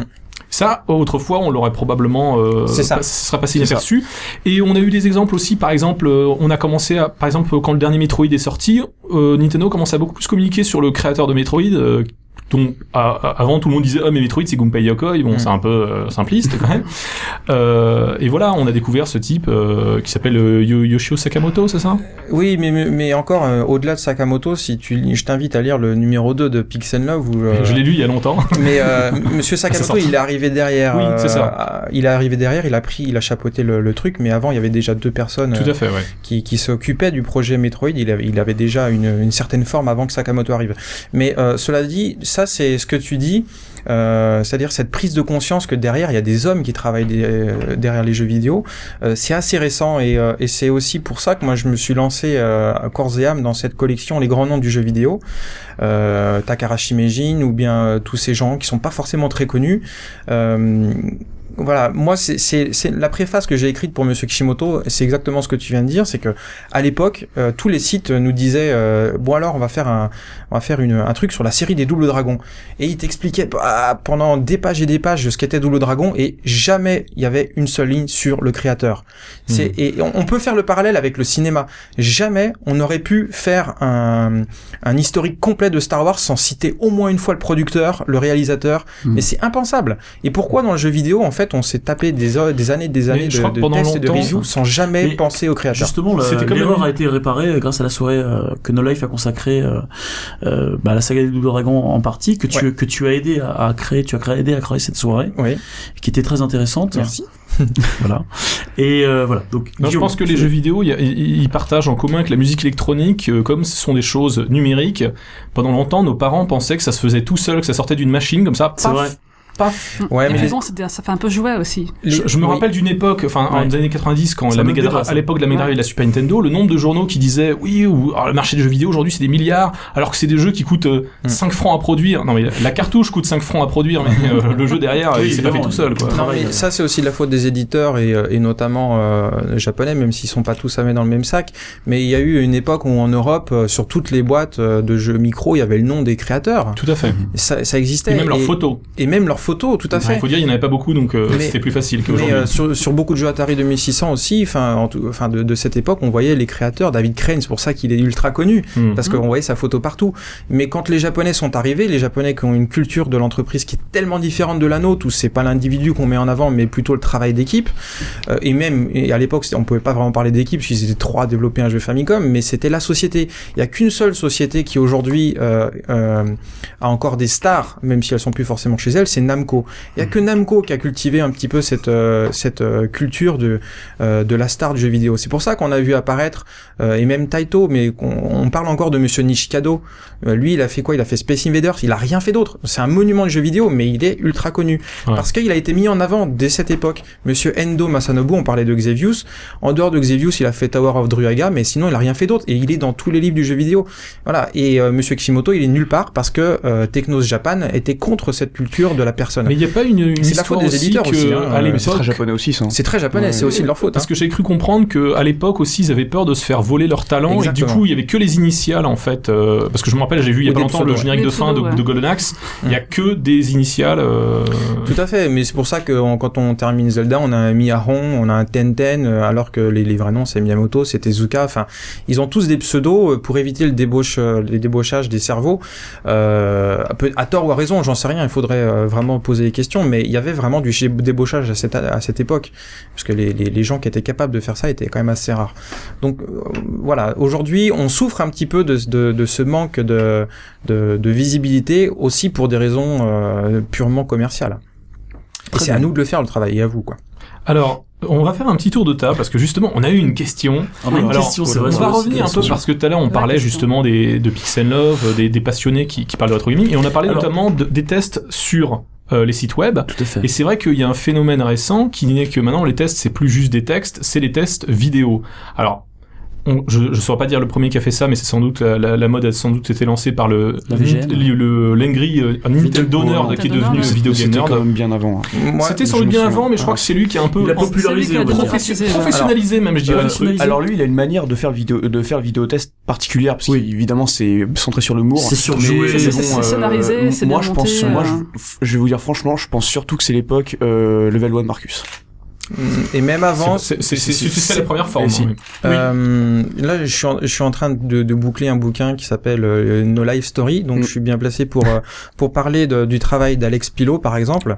Euh, Alex Pilot, qui n'était pas tout seul à cette époque, bien sûr, parce qu'il me, il m'expliquait, c'est un petit peu cruel, mais euh, l'émission euh, Mémoire vive, Ouais. que beaucoup connaissent et qui est pionnière aussi en matière de, de, de jeux vidéo rétro, parce que c'est certainement la première émission rétro euh, qu'on a pu voir à la télévision et même sur le net, euh, enfin sur le net après, on l'a vu sur le net, mais c'est certainement la première. Oui, c'est vrai. Peut-être au monde. C'est vrai. Peut-être au monde. C'est à l'époque de ces deux points déjà. euh, non, c'est arrivé à Game One. C'est arrivé à Game One en deux points, 99. C'était Euh, plus ces deux voire- points déjà à ce moment-là Comment Ça, ça n'était plus ces deux points à ce moment-là Non, c'était déjà C'était Game déjà One. Game One, d'accord. Et, euh, et donc euh, Alex Pilot et un- une autre personne qui s'appelle Jean Moncet ont créé ce concept de euh, de mémoire vive. Et moi, je suis presque persuadé que c'est les premiers à avoir euh, traité du jeu vidéo euh, rétro. Euh, tout simplement. Oui, mais c'est vrai qu'à l'époque, De manière il- visible, il on n'y va avait pas de, télé, en plus. il n'y avait pas de présentateur qui était vraiment Oui, c'est ça, identifiable. Ouais. Et je pense que Marcus, Marcus, a été ouais. le premier. Ils ont Euh, joué enfin, beaucoup là-dessus. se France. mettre en scène. hein. Et, et- et comme aujourd'hui, euh, maintenant, les gens se filment sur euh, YouTube pour euh, tout et n'importe quoi, je pense que ça a développé cette espèce de phénomène de pour chacun veut tester. Alors, bon, je vous lis la question. C'est qui- la qui- mi- qui- leur cloque, leur, leur C'est le quart d'heure, c'est le quart d'heure de popularité de Warhol, hein, et tout, le monde veut devenir Voilà, alors donc c'est un certain Kaidou Meki, je soupçonne que ce soit pas son vrai nom, qui nous demande, On va trouver, on va trouver. Qui sait qui pose la question, que pensez-vous du nombre grandissant de personnes qui se mettent au rétro-test vidéo sur le net, en étant moi-même un, et ayant mes raisons personnelles? Évidemment, faut pas nous dire on, a, quoi. on a cité pas mal de monde. On, on va citer également celui qui marche très bien en France, c'est le jour du grenier, Ouais. qui euh, ne s'en cache pas, c'est vraiment inspiré de la VGN. Alors il est souvent critiqué pour ça, mais il le fait à la française avec son, leur savoir-faire, puisqu'ils sont deux, euh, ils sont deux compères qui travaillent de manière professionnelle. De, enfin, ils viennent de la vidéo, de l'univers de la vidéo, et leurs vidéos sont toujours plus euh, poussées au niveau. euh, Mais c'est marrant parce que eux, ils sont arrivés vachement tard en fait. Dans le. Ils sont arrivés euh, en quelle, à quelle année? 2007 Oh, je, je sais plus exactement. En tout cas, dans, ce phénomène, en tout cas, de, de la vidéo sur Internet, euh, si je me filme en train de faire ma vidéo rétro, c'est- c'est c'est particulier comme type de comme comme type de vidéo en fait. C'est plus centré En sur l'humour, il y a fait, pas le truc, vraiment. c'est qu'il le dit lui-même. Euh, c'est pas tellement, c'est pas tant le fait de montrer le jeu vidéo que de le mettre en scène. Euh, c'est vraiment le but de euh, s'amuser, et puis surtout, rire. Et puis surtout c'est du rétro. C'est du rétro. Ouais, oui. Non mais je veux dire, il, il, il le dit, c'est c'est vraiment une, une espèce de, de euh, c'est un- déjà c'est un exutoire, mais c'est pas tellement le jeu vidéo lui-même qui est important dans, dans ses vidéos, c'est vraiment tout autant que la VGN, je Ouais, pense. Justement, d'ailleurs, qui, qui va faire bientôt un film, et c'est clair que tous ces, toutes les émissions de Angry Video Game Nerd, c'est quasiment des courts métrages avec une mise en scène pas possible, avec Oui, des c'est un- en fait costumes, le jeu des vidéo choses comme ça. prétexte. Bah, en c'est un spectacle. hein. C'est un prétexte le jeu vidéo dedans, le Bah, rétro. Oui, enfin, il- je pense que ça part d'une passion et euh, il a trouvé un concept sympa et euh, après tout, il a. il Alors, a- Oui, mais Donc, il aurait la- pu très bien se faire avec autre chose. Pour- il, il le dit lui-même. hein. Ah bah, Euh, ça existe dans tous les domaines. Enfin, Là, la, là, la VGN, c'est quand même un, un gros gros collectionneur, un gros joueur, un Oui, passionné. Donc Non, je parle du un du grenier. Alors justement sur le côté, euh, est-ce que ça a une valeur patrimoniale tout ça? Moi disons que j'ai côté pour et côté contre. Ce que je trouve intéressant, c'est que d'une certaine manière, euh, comme il joue à des jeux supposés mauvais, ce qui est intéressant, c'est que dans ces jeux-là, il y a des jeux qui sont très populaires, genre le Tortue Ninja sur NES par exemple. Et ce qui est intéressant, c'est de montrer que bah, certains jeux ont peut-être pas si bien vieilli que ça, et que c'est des jeux qui sont un peu cultes parce que les gens ils y ont joué petit, et donc euh, tout ce que t'as monde fait petit, c'est culte. Tu L'explique c'est d'ailleurs c'est surtout Voilà. des jeux que tout le monde avait. Exactement. Ouais, et, ouais. et ce qui est- et donc ça peut être intéressant de remettre en perspective, dire, hey les gars, euh, vous en avez un bon souvenir, mais rejouez-y, vous Oui, allez on- voir que c'est pas si bien que ça. désacralise les jeux. Maintenant, là où il y a un côté dangereux, et c'est par rapport à ce que tu disais tout à l'heure sur Xevious, sur PC Engine, c'est que c'est vrai qu'il y a un côté parfois euh, où on se demande si c'est justement bien remis dans le contexte de l'époque. Et euh, ce que je trouve euh, parfois d'ailleurs très dommageable, c'est euh, bah, le fameux épisode où il détruit une 32X. Euh, bon, moi je trouve ça euh, inacceptable, mais bon. C'est scandaleux. Qu'il n'y en a pas beaucoup. hein. Bah, comme, comme celui qui avait overclocké ses consoles, hein, Oh comme on là parlait. Non, ça oui, Euh, pas la- très drôle au Vu que la question c'était est-ce que qu'est-ce que vous pensez de toutes ces vidéos? Enfin moi j'ai en général la critique très difficile donc moi je trouve ça génial. Moi je regarde euh, je, je regarde le genre du grenier qui me fait rigoler, Mhm. je regarde Wawa que, que j'aime beaucoup aussi. Mhm. Enfin je regarde tout le monde et euh, et à partir du moment où, où c'est fait euh, bien de, de, de, de façon honorable et que et qu'on prend du plaisir à regarder ça, il faut pas perdre de, de vue que les gens ils font ça après tout avant tout pour distraire. Bien sûr. Donc si les mecs en fait ils veulent faire un truc ultra sérieux et qu'ils se- ils se prennent vachement au sérieux et que c'est mauvais, on va on va pouvoir dire toi t'as pas de légitimité si c'est mal fait. Eux ils ont pour vocation uniquement de distraire les gens. Tout à fait. Donc euh, si on s'en tient à ça, je pense que c'est une excellente façon de faire découvrir le rétro à des gens qui seraient pas forcément oui, c'est un sensibles à ça. angle d'attaque Mm. en fait. C'est Voilà, le- c'est un angle d'attaque et euh, il faut le prendre tel quel. Faut pas le prendre au premier fait. degré, faut le prendre en fait de la façon dont on veut nous le présenter. Donc euh, à chacun son domaine. Eux, je pense qu'ils font du rétro à leur façon et c'est euh, et c'est très bien fait. Je suis très content que ça existe. Mhm. Euh, et, et moi je prie pour que ça pour que ça continue. Après, il faut que ce soit un minimum original parce que c'est vrai Ouais. que sur YouTube on, on trouve des centaines et centaines de vidéos tests où le mec il joue puis il parle en même temps. Mais moi ça me gonfle au bout d'une minute trente. Donc Mais- euh, Mais y a, Si y a- on n'y apprend des, pas. des testeurs un peu comme ça amateurs. Bon, il y a les plus connus comme Hooper Bah, notamment. moi, s- moi, sur la prolifération, en fait, c'est la même opinion que j'ai sur les sites de rétro gaming en général. Les sites de rétro gaming, il y en a des dizaines, voire des centaines. Il y a plein de blogs. Et c'est vrai que parfois, je me dis, moi, c'est pas que je vois de la concurrence là-dedans, mais je me dis, est-ce que c'est, ce serait pas mieux qu'il y ait moins de sites, mais que sur ces sites, on soit plus d'un à travailler dessus? C'est vrai. Autant se tendre Ah, la main, euh, se- prendre la main par que chacun, chacun ait son site et que finalement, ils se ressemblent tous un peu. Si et tu euh, besoin d'un de- de- d'un coup de main sur le macdemo5.com. Ah bon Ah bon Non, mais- Tu vois que en train de le dire. Il faut, euh, il faut, il faut pas se leurrer. Euh, si, euh, si le, le joueur du grenier a, a- a tant de succès, si Wawa aussi euh, se débrouille pas trop mal, si Benzaï euh, fait rigoler les foules euh, et commence à faire des dizaines de milliers de vues, euh, c'est parce qu'ils font de la qualité, c'est tout. Euh, tous ceux qui malheureusement se contentent de, de jouer en disant Ah, j'ai adoré ce jeu-là quand j'étais, ils, ils feront 100 vues et puis ils vont s'arrêter. Donc c'est, c'est vraiment euh, un- une façon en fait de présenter s'ils ont quelque chose en plus que les autres, euh, ça marchera. Après le débat qui est de, il faudrait tous se rassembler pour euh, pour essayer de faire quelque chose de qualité plutôt que de tous se disperser. C'est un débat vieux comme le monde. Déjà à l'époque, euh, moi quand je fréquentais euh, euh, très régulièrement euh, Gros Pixel au début des années 2000, on a vu d'autres forums qui se développaient, puis on était mais pourquoi tout le monde vient pas plutôt sur Gros Pixel plutôt que ça se développe? Euh, C'est pareil, c'est shmup.com, il y a eu des scissions à un moment, et puis euh, ils se sont séparés en plein de forums, et puis enfin voilà, c'est c'est les communautés. Hein. On n'arrivera jamais à regrouper une communauté en son sein, etc. Chacun a une vision tellement différente que ça marchera Toujours jamais. des dissensions, même au niveau personnel sur les forums. On Ah va, ouais. on vient, notre vie change, on les C'est fréquente ça, ça, pas. ça, ça reste de euh, la, ça, ça reste de la forme. Dans le fond, ce qui est bien quand même, c'est que on parle de rétro gaming, bien ou pas, on en parle quand même. On fait quand même découvrir des trucs. C'est ce qui est vraiment l'essentiel pour moi, je trouve. Pourquoi à fait. t'essaies de faire la conclusion du podcast Tu veux arrêter maintenant Pas du Non, tout. mais- ça faisait bien phrase Non mais en fait. c'est qu'il a tout à fait raison. C'est vrai qu'on nous on parle vraiment avec la passion chez mo5.com. Bah de toute façon on n'est pas payé, Mm. Donc c'est par passion qu'on fait ça. Ouais, mais tu sais, euh, quand on voit tous les, faut, là aussi, je pense qu'il y a beaucoup de gens qui, qui veulent faire de- du vidéotest et qui se trompent en fait de public, parce que tous les gens qui vont être intéressés par leur vidéo, c'est déjà des gens a priori qui sont intéressés. Il faut quand même aller la chercher la Oui, vidéo. tout- on tombe pas fait. dessus par hasard. Tout à fait. Donc quand on se contente en fait uniquement de, de parler d'un jeu, en fait, on, on est certain qu'on fera jamais aucune vue. Il faut vraiment sortir du lot. Faire de la mise en scène. Exactement. Et, euh, et nous, d'un point de vue éditorial, quand on a monté Pixelnov, on a essayé de faire autre chose que ce que faisait euh, Internet. Il fallait sortir du lot. Euh, vidéo euh, Game Nerds, etc., Benzaï ou, ou Le Genre du Grenier, ils sortent du lot par leur humour, par la Mhm. façon de présenter les jeux, par une mise en scène aussi qui est très euh, très recherchée et des textes qui sont quand même recherchés. Tout à fait. Wawa, lui, il, il- il se contente pas de présenter un jeu, il, a, il y a une interaction avec un invité, Mhm. euh, donc il faut sortir du lot et c'est eux qui, qui finalement marchent le mieux, tout simplement. Et oui. De toute façon, Bon. le jeu vidéo, c'est sympa à jouer, mais c'est un peu chiant à regarder en général. Ouais. C'est pas une C'est mise en scène, une scénarisation, c'est pas un côté sketch. Regarder quelqu'un jouer à un jeu, Non. même Oui, si le jeu est excellent, euh, Finalement, le, le principe du jeu vidéo, c'est de l'avoir, l'avoir la, la- le pad en main, et c'est du ressenti. C'est d'ailleurs ce qu'on. Enfin, il y a des gens qui aiment euh, regarder les autres jouer. Moi, j'en ai une à la maison. Si, hein. le joueur est très bon, si le joueur est très bon, si Mais ça euh, dépend des jeux aussi. quand, quand on quand on critique le joueur du grenier que moi personnellement j'aime beaucoup sous prétexte qu'il a repompé un concept qui n'était pas de lui Oui, mais ça, c'est un faux débat. Lui-même le dit. Mais oui, mais même lui Et l'accepte. puis, puis il a quand même modifié. C'est pas tout à fait français, pareil. et on pareil. C'est la puis- française. Et puis, et puis on s'en fout du moment qu'on prend du plaisir il se fait tout à fait. il- a pendant pendant des années il a pas fait un seul euro sur ce truc là donc euh, maintenant qu'il en vive vu que le temps que ça lui prend c'est c'est pas un problème ce qu'il faut voir et ce qui est très important c'est que euh, le joueur du grenier a fédéré énormément Hmm. Et ça, on ne peut pas euh, lui retirer. Et, exactement. Et c'est pour ça que je parlais tout de suite de, des gens qui se trompaient de formule quand ils faisaient des vidéotests et qu'ils espéraient devenir comme le genre du grenier. C'est que ces gars-là, finalement, les peu de visiteurs qu'ils auront, c'est des gens qui sont déjà intéressés. Le genre du grenier, il a fait de bouche à oreille parce qu'il avait une façon très différente de présenter et il a attiré des gamins qui, a priori, n'étaient pas du tout intéressés par les trucs en gros pixels. Ils s'en foutaient complètement. Et il suffit maintenant de, de, de regarder parmi les, les, les lecteurs, que ce soit du Pixelnov ou de et Books, euh, il y a encore quelques années, le seul gamin qu'on avait, euh, c'était euh, c'était euh, Nempak, euh, Nemco. Nemco, pardon.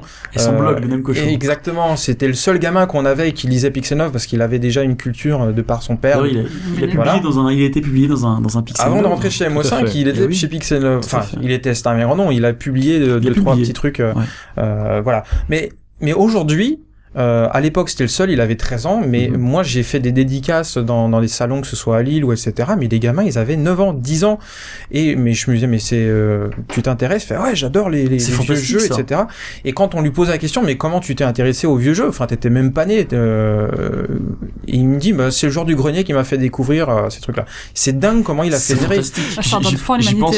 J'y pense, mais les collectionneurs, ils doivent le haïr, mais un truc de fou. Un peu, tu veux dire un petit peu comme les collectionneurs depuis que la, la mode est revenue, notamment avec Marcus, Non, mais bah, maintenant que tout le monde avec la flambée des prix, C'est ça. Marcus entre guillemets. c'est Ouais. exactement ça. Ouais, je, suis- je suis bien basé pour le dire. Moi, il m'est arrivé dans un webzine, euh, il y avait un petit un article sur les Game Watch et j'ai été expressément nommé en disant à cause de Florent Gorge, les Game Watch ont explosé de prix. Je mais j'ai rien fait moi. Enfin euh, voilà. Si Mais si, c'est ta faute, tout le monde le sait. C'est de ma faute. Flo. Mais bon, ça c'est enfin la spéculation, tout ça, on n'y échappera pas. Mais Oui, euh, oui. Non, juste, je voulais, je voulais citer quand même Rétrovision qui va fêter ses 5 ans cette année parce que voilà, c'est des amis donc. euh, ouais. Et tu, Ouais, tu c'est veux bien faire la important. promotion de tes Ouais. amis. Voilà, donc voilà, euh, puisque la question c'était qu'est-ce que vous pensez des vidéos, euh, etc. Quand c'est bien fait et quand c'est fédérateur et y a, que ça apporte quelque chose, enfin il faut applaudir des deux mains quoi. Et c'est vrai que j'ai eu une expérience assez marrante de ce point de vue-là quand je rédigeais mes notices euh, pour mes bilans mensuels. À un moment, j'ai- je devais parler de Super EDF sur Super Nintendo. Mhm. Je me disais c'est quoi? C'est une centrale électrique je vois, et- voilà, bref. Et euh, non, non, je savais que c'était un shoot 'em up. Et je, je, je recherchais des choses pour. J'avais aucune documentation sur internet pour savoir ce qu'était le gameplay du jeu. Et je me suis dit, je vais essayer de trouver une vidéo. Et la première vidéo que je vois, au début, je dis, tiens, une vidéo du jeu. Et il y a un mec qui commence à parler dessus, genre. Ouais, alors ce jeu, bon, euh, ouais, alors c'est sympa, mais bon, euh, c'était horrible, quoi. J'ai envie de couper au bout de deux secondes. Bah, Et c'est vrai que voilà. Et d'ailleurs, je, pré- je préviens parce que vous savez que maintenant on- l'association a un compte euh, Dailymotion, la Video Games Time Machine, sur lequel les gens peuvent publier des, des vidéos de jeux. Euh, si vous parlez dessus, on les acceptera probablement pas. Donc euh, Oui, faites des belles vidéos, des vrais jeux tels qu'ils Voilà, ce sont. sera juste des Ou vidéos. alors il euh, faut prendre un point de vue euh, transversal, je sais pas, mais euh, il y, a, il y a toujours des façons. euh, au- je pense qu'on en est vraiment. Tout à l'heure, on parlait de, de la face cachée du rétro gaming. On en est qu'au début des recherches sur le rétro gaming. Euh, honnêtement, on, on pensait tout savoir sur euh, sur sur la NES et la Famicom. Euh, je pense avoir amené pas mal, sans me lancer de fleurs, mais de, de nouvelles infos. Et, et C'est vrai. mais mais non, mais c'est dingue Beaucoup en fait. Comme on était, mais même moi, je me suis dit, qu'est-ce que je vais pouvoir raconter de plus euh, que les gens ne savent pas? C'est compliqué quand on s'attaque à un truc comme l'histoire de Nintendo. C'est qu'est-ce qu'on va pouvoir raconter que les gens euh, ne savent pas et qui est pas sur Wikipédia. Et on se rend compte quand on commence à creuser un petit peu qu'on ne connaît rien Mais sur l'histoire des jeux vidéo. Et Tous les titres qui sont des grands classiques et, et dont on commence en- à peine à, à s'intéresser, d'un point de vue historique, ils ont énormément de choses à révéler et qu'on ne connaît pas. On, on s'est c'est ce qui contenté fait de l'essence des publications de Pixel Love et, euh, et de Pixel Love lui-même, du, du, du MOOC lui-même. c'est le, enfin c'était le concept, c'était d'arriver ouais. Bah, pour arriver à vendre un truc qu'on peut trouver gratuitement, faut être culotté quoi. Ouais. C'est-à-dire que euh, quand on Faut une est, valeur ajoutée. voilà, il fallait une valeur ajoutée et cette valeur ajoutée c'était euh, d'arriver à parler de, de jeux que tout le monde connaît mais révéler des trucs que que que- En plus, qu'on ne euh, savait pas. ce qui est intéressant, c'est que vous aurez pu choisir la facilité, c'est-à-dire euh, faire un, faire un site internet. Oui, c'est ce qu'on disait. Vous êtes tourné sur le papier. Là, Mais- Oui, parce que c'est- la, la presse n'était déjà pas en forme à ce moment-là. Hein, Ouais, la presse Oui, enfin là c'est pour ça que le, le- le concept du MOOC euh, qui, qui existait déjà au Japon a été élaboré. On n'a pas voulu faire de presse papier parce que c'est euh, c'est un c'est un business qui est très compliqué et puis c'est un marché de niche. Voilà, Mm. Pixel 9 le premier numéro il a été tiré à 2000 exemplaires et si on avait sorti ça en presse mais on serait mort au premier numéro Ouais. très clairement. Donc euh, on savait que le potentiel était peut-être de 5 6 000 lecteurs, on a limité, pris ouais. voilà. C'est un marché niche. Et si on fait pas de vente directe, on est mort quoi directement. Non, mais bon, cela étant dit, euh, n'en déplaise à certains, il ne suffit pas de pomper Wikipédia pour faire euh, des articles de qualité, n'est-ce pas Magic? Exactement. Mais pour Pourquoi je- revenir, euh, Ne dirons pas non. Mais c'est c'est pas bien ne pratique, pas bien bien pratique, Wikipédia. Mais en, en parlant de presse, on a euh, quand même un bel exemple de d'un magazine, d'un MOOC encore qui, qui fait des choses vraiment intéressantes. C'est euh, IG, Tout avec fait. notamment tous ces dossiers un peu plus transversaux où on étudie. Enfin, Oui, qui Mm. parle de, de jeux vidéo actuels et de autant que de, enfin presque autant que de rétro. oui, et puis surtout qui aborde le sujet non pas automatiquement dans le genre, euh, voilà, on va suivre euh, la série machin de A à Z, mais qui prend des angles transversaux. Je sais pas, moi, bêtement, je sais plus, il y avait eu quelque chose sur les chiens dans le jeu vidéo. Enfin, Ouais. ça paraît ridicule Oui, comme ça, mais sujets- il y a, oui, il y a des dossiers assez euh, euh, pertinents et étonnants surtout, oui. comme tu comme tu viens de le Non, dire. mais l'horreur dans les jeux vidéo au Bon, travers oui, du temps, par exemple, les, jeux adaptés de Lovecraft, par exemple. Oui, Moi, oui, ça ça, oui. Mais ça, c'est ça, c'est ça marche, euh, ça marche plutôt bien dans, dans le cadre d'une formule comme euh, comme IG Mag. Les sujets transversaux, euh, l'idée, euh, on l'avait eu il y a très longtemps aussi avec Pixelnov. C'est pour ça qu'il y a eu une collection qui s'appelait euh, euh, les Cahiers du jeu vidéo, Ouais. où on Mhm. prenait une thématique et de façon plus ou moins Avec les légendes euh, urbaines notamment, légendes euh, urbaines, les femmes dans le jeu vidéo, les enfin, femmes- Girl, Girl Power. Girl Power. Girl Power, Euh, ouais, le football, le football, euh, la, la guerre. guerre. la guerre. Voilà. Et on s'est rendu compte d'une chose, c'est que ça se vendait pas. Tout Ah ouais. simplement.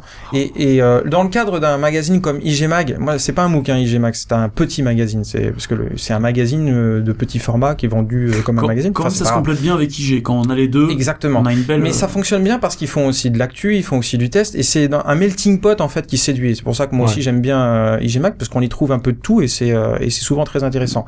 Mais si on ne fait que de- du jeu vidéo, de, de traiter sous le sous l'angle de l'analyse et de façon transversale, ça ne marche pas. Chez Pixel Love ou chez Omake Books, même si moi j'ai beaucoup moins de bouquins forcément, ce qui marche c'est le côté historique. Et on s'est rendu compte d'une chose en fait avec euh, avec euh, avec Pixel Love très rapidement, c'est que euh, les joueurs aujourd'hui, les rétro gamers, ce qui les intéressait d'abord, avant d'avoir l'analyse, c'est euh, l'historique. Et c'est là qu'on se rend compte qu'en fait, tout reste à faire d'un point de vue historique. Avant de passer à l'analyse, il faut déjà poser les bases historiques du jeu vidéo. Et une fois qu'on aura un angle, euh, on aura un point de vue général sur toute l'histoire du jeu vidéo, on pourra se poser des questions beaucoup plus analytiques. Et là, je pense qu'un un truc comme les cahiers du jeu vidéo marcheront beaucoup mieux, mais il faut d'abord poser les bases historiques et elles sont encore très Mhm. loin d'être posées. Mais alors tu vois par exemple, euh, pour revenir un peu au vidéotest, moi je suis pas forcément très cliente de la VGN ou du genre de grenier. Mhm. Euh, par contre, la vidéo permet d'analyser vraiment le gameplay d'un jeu. J'ai le souvenir d'une vidéo qui analysait en quoi Mega Man X avait un très bon tutoriel intégré directement dans le premier niveau. Je vois très bien de quelle vachement vidéo tu intéressant, parles. voilà. C'était qui, super euh, qui intéressant. critique les jeux modernes et qui explique. euh, il parle de Megaman d'ailleurs, des premiers Megaman d'abord, et euh, Voilà. après il explique que le, le stage d'introduction de Megaman X est le meilleur truc au monde. C'est un truc surpuissant. Cette vidéo est très rigolote, un peu agressive, mais Mais très drôle et surtout C'est extrêmement intéressant et euh, la vidéo permet de faire ça et on n'a pas encore assez d'exemples hein, de vidéos de ce genre. Alors, je voudrais juste rajouter euh, un- une petite chose, Guillaume, euh, pour les prochains podcasts à, à venir avec nos amis de FreePod. Euh, je voulais juste ajouter que, bah, voilà, si vous avez des questions comme euh, celle qui a été posée par notre ami Guillaume, rappelle-moi donc son nom. Kai Doumeki. Voilà. Euh, si vous avez d'autres questions, bah, vous êtes les bienvenus sur soit la page euh, demo5.com sur Facebook, la fanpage, ou la page des podcasts demo5.com, parce que finalement on a beaucoup de membres, euh, de fans sur notre euh, sur la fanpage de l'assaut, mais on en a très peu sur le fan, la page des podcasts. Qu'est-ce qui se passe? Mais je ne sais pas. Bah, il faut peut-être qu'on ait des podcasts aussi. Je pense qu'il faudrait qu'on fasse de la, de la promotion cosmique sur. Des podcasts, il y en a pas. Ils peuvent aussi, pos- ils peuvent aussi Oui, poser les, les questions directement sur le mag en commentaire Sur le mag. de- des, des Alors, news. Vous, vous, vous- voilà, les, les plateformes ne manquent pas. En plus, nos, nos amis Gameblog nous relayeront. Donc, euh, même sur Gameblog, vous pourrez euh, publier, enfin, publier vos questions, etc. Donc, on essaiera d'y répondre, en tout cas au plus pertinent. Mais surtout que même s'ils ont des questions sur ce podcast qu'ils n'ont évidemment pas pu poser, euh, on pourra éventuellement revenir. Sauf dessus. si c'est une question pour Florent Gorge précisément évidemment. Oui, s'il est plus là. la prochaine fois, fois, je hein. pense Allô, va- Allô, Florent tu, tu es un peu notre parrain de podcast en même temps maintenant. Ah, si je suis votre parrain, bah écoute, c'est c'est un grand honneur. Eh ben, c'est un honneur que tu nous fais. Yes. Alors, j'ai envie de dire, on va faire la petite conclusion de ce podcast. Oui. Et pour faire cette conclusion, j'ai envie d'amener, vous allez voir, une question diabolique qui nous Mhm. vient euh, comme ça, qui, qui est une question qu'on entend souvent. Si, si tu voyais la Alors- tête de tout le monde, tout le monde a peur là. Je sais très Très bien, bien, non, mais mais cette conclusion va durer une demi-heure. oui, c'est ça le problème. C'est que non, non, on va essayer de conclure. Alors finalement, est-ce que le jeu vidéo c'était mieux avant? Non Eh non. Mais comme dirait l'autre, comme dirait l'autre, le jeu vidéo avant, c'était c'était pas mieux forcément mieux avant. Non, c'était bien avant, et puis c'était bien maintenant C'était aussi. bien maintenant. Quel génie mental ce cortex. Alors, Flo. Ouais, moi mon avis sur la question, il est très tranché. Si on si on me disait euh, est-ce que tu veux revenir 20 ans en arrière, je dirais non, mais direct quoi. Je préfère mais largement euh, les jeux euh, d'aujourd'hui plutôt que que les jeux euh, les jeux rétro. Et je rejoins exactement ce qu'a dit Guillaume. Euh, C'était très bien avant et il faut laisser ça à l'histoire. C'était très bien à cette époque. Il faut et aujourd'hui il faut euh, faut faut regarder la vérité en face. Mm. Euh, c'est quand même vachement plus intéressant de jouer à un jeu vidéo aujourd'hui qu'à l'époque. Alors évidemment, il- on peut toujours vous nous dire ouais mais regarde ce jeu-là il était bon oui il y a toujours l'exception qui confirme la règle mais d'un point de vue général d'un point de vue macro euh, pour rien au monde je voudrais revenir à, à l'époque Oui. Euh, Ouais. et, Bah, et- et je veux revenir c'est que tu peux jouer aux jeux actuels plus les jeux rétro. Enfin, ah, les exactement. Maintenant, Eh on a le choix de jouer à tout. choix. Donc, euh, c'est c'est parfait. Honnêtement, euh, j'ai toujours mis en opposition le mot rétro avec rétrograde. Je connais, mais alors, pour être honnête, aucun aucun rétro gamer qui soit rétrograde, c'est-à-dire qui rejette en bloc tout ce qui se fait aujourd'hui. J'en connais pas. Et pourtant, sur les sites internet, quand t'as deux ou trois aigris qui, euh, dès qu'on parle un petit peu de la culture, de l'histoire du jeu vidéo, ou, ou bien même des artistes dans le jeu vidéo, t'as toujours un aigri qui vient dire ouais, tous ces gars là qui pensent que c'était mieux avant, ils nous gonflent. C'est faux. Même si on, à partir du moment où on commence à parler jeux vidéo, pourquoi on doit forcément être euh, classé dans la catégorie des Ça rétrogrades rejoint le fameux Tout le euh, monde salon de l'agriculture dont ça. tu parlais. Comment? Ça rejoint le fameux salon de l'agriculture Ouais, ouais, moi, moi j'ai, ouais, c'est vrai, sur les forums, il y en a un paquet des salons d'agri- d'agriculture, mais voilà, il faut, il faut que tous les, les, les aigris se rendent compte d'une chose, c'est que tous les gens des MO5 jouent aussi aux jeux actuels, quoi. Et euh, l'intérêt qu'on porte, et moi je, je, je m'intéresse, je suis passionné par euh, l'histoire du jeu vidéo, euh, mais je, je, voilà, si on me donne un, un Prince of Persia actuel et un Prince of Persia le premier du nom, euh, je vais avoir du mal à rejouer au, au premier. Je vais y jouer 10 minutes, mais vraiment j'aurais du mal à y jouer. Moi, je Voilà. préfère le premier, mais. Mm. Ouais. bon, ça. en tout Mais- cas, moi, moi, ce que je Mais d'un point de vue, d'un point de vue historique, je suis assez d'accord avec toi. Je vais être passionné pour euh, d'aller voir euh, Jordan Mechner et lui poser des questions là-dessus. Ça va me passionner, mais je vais pas y jouer plus de 20 minutes. J'aurais vraiment du mal. Moi, ce que je note, en fait, au final, c'est que quand même, tu es assez d'accord avec Cortex. Tu, tu parles duquel Cortex euh, Cortex, le, le, le, le Faut- génial. non, euh, faut pas le connaître. jeux vidéo. Faut pas le non, faut pas le connaître. Alors, disais, euh, ton je disais en fait, tu disais Florent, les gens aigris, euh, comme tu comme tu le dis, en fait, c'est surtout les gens qui vont te dire ah ouais mais c'était vachement mieux avant, euh, maintenant les jeux c'est pourri parce que ça se ressemble, ils se ressemblent Ah, il y a tous ces aigris-là dans ce sens. En ouais. fait, t'as tous tes arguments possibles, imaginables, qui sont en partie vrais, en part, enfin faux ou vrais, on s'en fout, c'est pas le débat. C'est surtout en fait les gens qui sont aigris, c'est, je remarque, c'est surtout les gens qui ne jouent plus, C'est vrai. qui quelque part adulent ces jeux vidéo qu'ils ont eu dans vrai. leur enfance. Euh, donc en fait, euh, en fait, je pense surtout qu'il y a aucune, il y a aucune objectivité dans, dans, dans ce débat quoi. Non, C'est non, il y a surtout, euh, Forcément, il n'y a pas Non, d'objectivité. non, non, mais ces gens qui ne jouent plus peuvent pas dire euh, c'était c'était mieux avant parce que euh, maintenant c'est pourri ou machin. C'est vrai. c'est Non, vrai. mais il y a une perte de, il y a une perte de contrôle en fait. Euh, Il y a beaucoup de, de, de gros gamers qui Mhm. aujourd'hui euh, disent euh, c'était mieux avant. Ces gens-là, c'est vraiment des aigris. Mais c'est parce que le, le jeu vidéo a évolué et je pense qu'ils sont persuadés qu'ils ont un petit peu perdu euh, une- leur Ah, mainmise là-dessus. C'est- exactement le même Faut- phénomène qu'à l'époque, euh, enfin que tous ces, ces, ces musiciens qui, euh, qui sont persuadés d'avoir découvert un groupe quand il était dans les réseaux underground et à partir du moment où ils passent à la radio, c'est tout de suite ça devient de la merde alors qu'ils Mhm. font la même musique. Mais c'est Voilà. surtout aussi la parce même qu'il chose. y a, il y a énormément d'informations maintenant autour du jeu vidéo. Ouais, il y a ils des ont perdu. sites, il y a énormément de communication. Oui. Mais et C'est c'est ça. surtout, ils ont perdu le contrôle de Ils ont ce- perdu le contrôle voilà, de c'est cette, ça. ouais, de, On en- on en est là. Alors, ça crée de la frustration. à toi? Petite conclusion, bah évidemment, euh, en tant que joueur, euh, joueur de joueur de cœur, joueur de toujours, euh, je, je n'arrêterai jamais de jouer. Je dirais jamais c'était mieux avant. Euh, évidemment, j'ai j'ai plein plein plein de jeux que j'adule, que je que je jouerai évidemment toujours un peu euh, parce que euh, parce que ce sont les jeux qui ont fait euh, qui ont fait mon enfance et qui le font, euh, qui font encore ma passion que j'ai encore aujourd'hui. Mais euh, je m'éclate toujours autant avec les jeux de maintenant. Euh, je suis premier à je suis premier à balancer le, le à balancer à tout le monde. Ah, il faut jouer à ce jeu là parce que c'est terrible machin. Euh, Récemment, euh, Journée, Fez. euh, ouais ouais bon évidemment après il y a les jeux arty machin mais mais je suis Mm. premier à dire euh, à jouer au dernier Call of Duty on a les Battlefield parce que évidemment moi je- j'aime cette débauche euh, j'aime cette dé- cette débauche euh, D'hémoglobine. euh, d'hémoglobine et surtout technique que euh, moi ce que j'aime en tout cas aussi c'est la direction artistique mais aussi surtout la technique dans le jeu vidéo et euh, moi je trouve ça super qu'on ait encore des jeux maintenant qui, qui nous en mettent plein la vue quoi Bah, évidemment. Évidemment c'est ce que disait Flo, hein, c'est qu'on a le choix. et puis à l'époque aussi je jouais C'est l'avantage. C'est-à-dire qu'un soir, tu peux très bien, comme tu dis, bon, malheureusement, pas jouer à Call of Duty, et, euh, et en prendre plein la vue, et puis le lendemain, te faire un jeu rétro, euh, tranquillement, euh, un shmup, ou que sais-je. Ah oui, non, mais par exemple, par le exemple, moi, je ne pourrais pas, euh, je ne pourrais pas dire maintenant euh, à quelqu'un qui n'a pas joué, par exemple, à certains. Moi, je suis un très grand fan de RPG Jap. Euh, je prends l'exemple du Final Fantasy VI Chrono Trigger. Je pourrais pas donner, euh, je pourrais pas dire à quelqu'un, euh, allez-y, jouez. À... Faut absolument jouer à jeu parce que c'est c'est compliqué de maintenant d'y jouer encore, quoi. D'accord. Alors, je me tourne vers Vanessa. Notre, euh, on n'a pas été très galant ce soir. On Ah. Non, aurait- c'est pas dû très grave, euh, on sera- conclure en premier. ce sera mieux la Alors, ta prochaine fois. conclusion à toi. Alors, est-ce que le jeu vidéo c'était mieux avant? Euh, Moi, je vais un petit peu être un peu à un contresens avec vous. Moi, je dirais Ouais. oui et non. Euh, Oh là, tu prends une prise de, c'est une prise de position. Ouais, euh, ouais, c'est extrêmement euh, impétueux de Très ma part. courageux, ouais. Euh, bon, au niveau de l'industrie en général, je suis assez pessimiste sur son avenir, donc je ne vais pas trop m'étendre là-dessus. Au niveau ludique, euh, étant donné que mes goûts sont extrêmement nippo-centrés, je suis très arcade. Euh, merci euh, Guillaume. Je suis très arcade. euh, C'est absolument je visuel. suis très nippo-centré et je m'amuse toujours autant qu'avant. J'ai encore à manger, pour parler un peu vulgairement. Mhm. Sauf que j'ai un peu moins de choix. J'ai l'impression que le, le- le jeu vidéo se dirige vers un, Ah, quelque ah, chose de plus popcorn, plus Vanessa mainstream. serait-il une taliban du rétro gaming Euh, Il y a Anthony qui réagit d'une façon. Anthony, Anthony, pouvais réagir juste après. Donc moi personnellement j'ai un peu moins de choix, j'ai l'impression que ça s'uniformise un peu plus, mais plutôt dans des directions qui me plaît pas. Je sais qu'à l'époque des 16 bits on me bouffait de la plateforme en veux-tu en voilà. Ouais, euh, c'est exactement voilà. ça. Maintenant c'est maintenant FPS. c'est plutôt les FPS. J'aime pas les FPS, donc forcément ça me coupe de Hmm. pas mal de, de jeux du marché. J'ai l'impression que l'élargissement au grand public a changé quel- quelque chose et euh, voilà. Hmm. Je m'amuse toujours autant, mais j'ai l'impression que ça n'a pas forcément duré. Mais maintenant c'est mieux parce que j'ai aussi ce qui, ce qui a été fait avant. D'accord. Alors Anthony, tu souhaitais réagir. Ouais, moi je, je dirais presque l'inverse. Je dirais que je pense que ce sera mieux demain.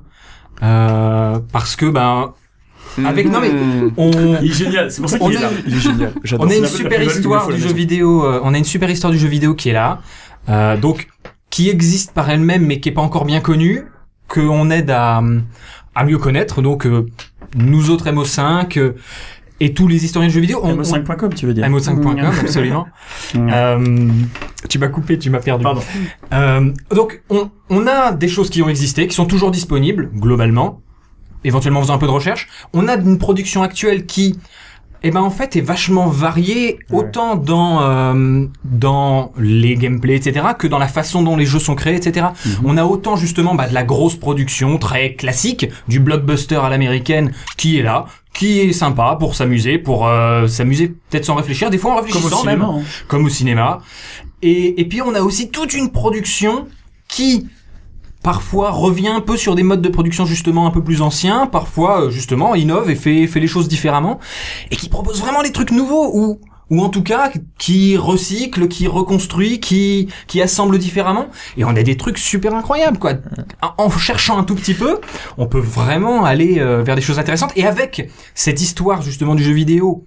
euh, dans tous les sens du terme, aussi bien purement historique que un peu plus technique sur l'histoire du gameplay, des sur des choses peut-être un peu plus transversales ou quoi.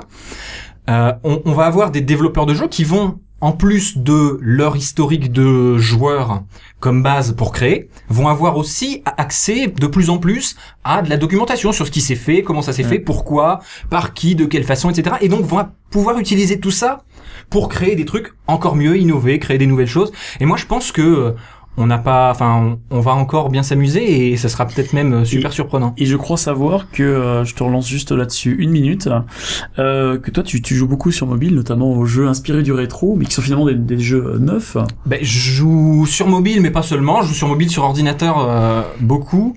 Euh, à, à beaucoup de jeux qu'on pourrait appeler rétro, effectivement, mais euh, c'est euh, ça fait partie de ce que je dis là. C'est c'est notamment toute une scène indépendante de gens qui sont pas euh, accrochés à des gros éditeurs et qui bah soit font des plus petits jeux, un peu à la mode justement des anciens euh, des anciens jeux des enfin de, de nos jeux- jeux anciens qu'on qu'on a présentés à Game Story par exemple. Il y a il y a vraiment des choses qui sont créées de variées. Il y a des, il y a des petits jeux de gestion qui sortent comme euh, je t'avais présenté donc euh, tu voulais que j'en parle. Game euh, Story. Game Dev Story qui est super sympa. j'ai Du coup, parle de jeux vidéo parce que il parle de création de jeux vidéo, même si ça n'a rien à voir en vrai avec la façon dont on crée vraiment un jeu vidéo. choses sur Game Story. Hein. Mais euh, Il y avait pas que ça. non, il y avait pas que ça. Il y a plein, plein, plein, plein de jeux. Il faut fouiller un petit peu. Effectivement, il C'est faut. c'est l'offre en fait qui est pléthorique maintenant. L'offre, elle est pléthorique. Et il y a des sites sur Internet qui présentent tous ces jeux-là, quoi. Il y a, il y a aussi des gens qui mettent en valeur. Donc il y a pas de raison. Enfin, si on cherche pas, ouais, c'est sûr, il y a rien. Mais Évidemment. si on cherche, il y a des choses. D'accord. Alors, Bah, c'est déjà, moi, monsieur Guillaume Bernard. moi, je dirais déjà que comme d'habitude, Anthony est terriblement négatif. Non. Alors, Euh, que Guillaume c'est dise d'Anthony qui est négatif, c'est quand même C'est le sous de la charité. Euh, non, en fait, bah, moi, mon avis, c'est un peu un mélange entre Vanessa et, et Anthony parce que, bon, je comprends Vanessa parce que moi-même, j'ai grandi avec les jeux plutôt japonais et c'est vrai que aujourd'hui, il y a quand même beaucoup de jeux occidentaux dans lesquels je me retrouve pas du tout. Euh, moi, les FPS qui en foutent plein la vue, ça ne me fout pas plein la vue. En fait, je suis pas du tout, alors contrairement à Guillaume, je suis pas du tout impressionné par la technique, en fait. Mais ça me laisse mais totalement pareil, de hein, à un truc de malade. Euh, par contre, c'est vrai que en fait non, ce qui est compliqué, c'est que je crois qu'au niveau de la production euh, commerciale et, euh, et industrielle, effectivement, il y a peut-être moins de choix pour les gens comme moi. Maintenant, c'est vrai qu'il faut vachement voir du côté de l'indépendant. Mais c'est vrai que là, c'est là où ça devient presque pléthorique et il faut être vraiment à l'affût. Surtout que, alors, ça fera l'objet d'un prochain podcast, mais c'est vrai que beaucoup de développeurs indépendants se jettent dans le rétro, au moins sur le style visuel. Mhm. Euh, donc voilà, est-ce que c'était mieux avant? Alors ce qui est marrant souvent, c'est que les gens disent oh les jeux ils sont de plus en plus courts, mais euh, moi Golden Axe en arcade je le finis en 20 minutes. Enfin, Euh, en mettant des crédits. euh, en mettant des crédits, voilà, évidemment. Donc, euh, Ouais quand même, Ça- je, ça suis, je, suis- pas, je suis ça pas, compte si- pas. je suis pas si mauvais. Mais euh, non, ouais, ce qui est assez, non, ce qui est assez marrant quand même, c'est que moi, euh, je joue quasiment pas du tout aux vieux jeux par nostalgie. J'y joue vraiment pour les redécouvrir. Euh, par exemple, j'étais content de, de enfin finir Gargoyle's Quest parce que sur ma propre Game Boy, je n'y arrivais pas du tout. C'est une des rares fois d'ailleurs où j'ai racheté un jeu que je possédais déjà. D'habitude, je préfère découvrir des jeux que je connais pas du tout. Et alors, pour l'anecdote, ce qui est marrant, c'est qu'à un moment, je commençais Metal Gear Solid 3 sur euh, sur 3DS et, et euh, j'avais, j'étais encore au début du jeu et j'avais déjà plus de temps de jeu que Gargoyle's Quest, alors que j'avais fini Gargoyle's Quest. Parce que ce jeu se finit en Ouais. 3 heures en réalité. En réalité, il est très très court. Je Mais, euh, euh, mais il n'est pas facile. non. mais il n'est pas facile. Et C'est aussi ça qui est différence, bien aussi aujourd'hui, c'est qu'on peut redécouvrir ces jeux avec des points de sauvegarde, ce qui permet de... Bon, évidemment, ça, ça, ça- Qui a dit casualisation du jeu c'est un autre débat. Évidemment, ça ne donne pas l'expérience du jeu tel quel, mais au moins ça permet d'en voir la fin, ce qui n'était pas forcément évident. euh, À l'époque, on était quand même des acharnés, hein, parce que. On était fous, je crois. Ouais. Très bien. Eh bien, messieurs euh, et madema- mademoiselles, nous sommes arrivés au bout de ce podcast. Alors, juste un petit mot, euh, Flo. Bah écoute, merci beaucoup de nous avoir accompagnés tout, au- tout au long de ce podcast, Merci. Un plaisir. de nous avoir fait plaisir. partager ton savoir, Oula. tes anecdotes. Oui, bah c'est gentil à vous de m'avoir invité. Et, Bah, euh, écoute, en tant que membre de MO5, euh, je suis très heureux d'avoir pu participer un petit peu euh, à tout ça. Eh ben, on est très content et tu sais très bien que tu es toujours le bienvenu. On fera, je pense que tu, tu, tu, réintervi- tu interviendras à nouveau Oh, bah, il y a sur notre podcast. Je veux puis, ma carte de membre. oui, c'est vrai, tu l'as Bah, tout le monde la veut. Il y a un devis en cours. Tout le monde la veut. Les gens se battent. Euh, je- J'en profite au passage pour euh, rajouter devenez membre d'mo5.com. Vous allez sur le site mo5.com et euh, et euh, euh, vous allez en haut, il y a un onglet euh, PayPal, etc. Je précise également que nous avons fait ce podcast grâce à FreePod. Sans eux, rien n'aurait été possible. Et euh, vous avez tout de suite entendu la différence de son entre le premier podcast et celui-ci. Et c'est parce qu'aujourd'hui, nous bénéficions de moyens techniques. Et ça, de moyens techniques professionnels. Et ça, c'est vraiment la classe. Alors, pour notre part, on se retrouve très bientôt avec un nouveau podcast. Je ne vous dirai pas ce- le sujet, mais il est déjà dans les cartons. Et puis voilà, et ben j'ai envie de dire merci à vous tous d'être euh, intervenus sur ce podcast fort passionnant. Et puis je vous donne rendez-vous la prochaine fois. Ciao, ciao. Salut. Salut. Salut.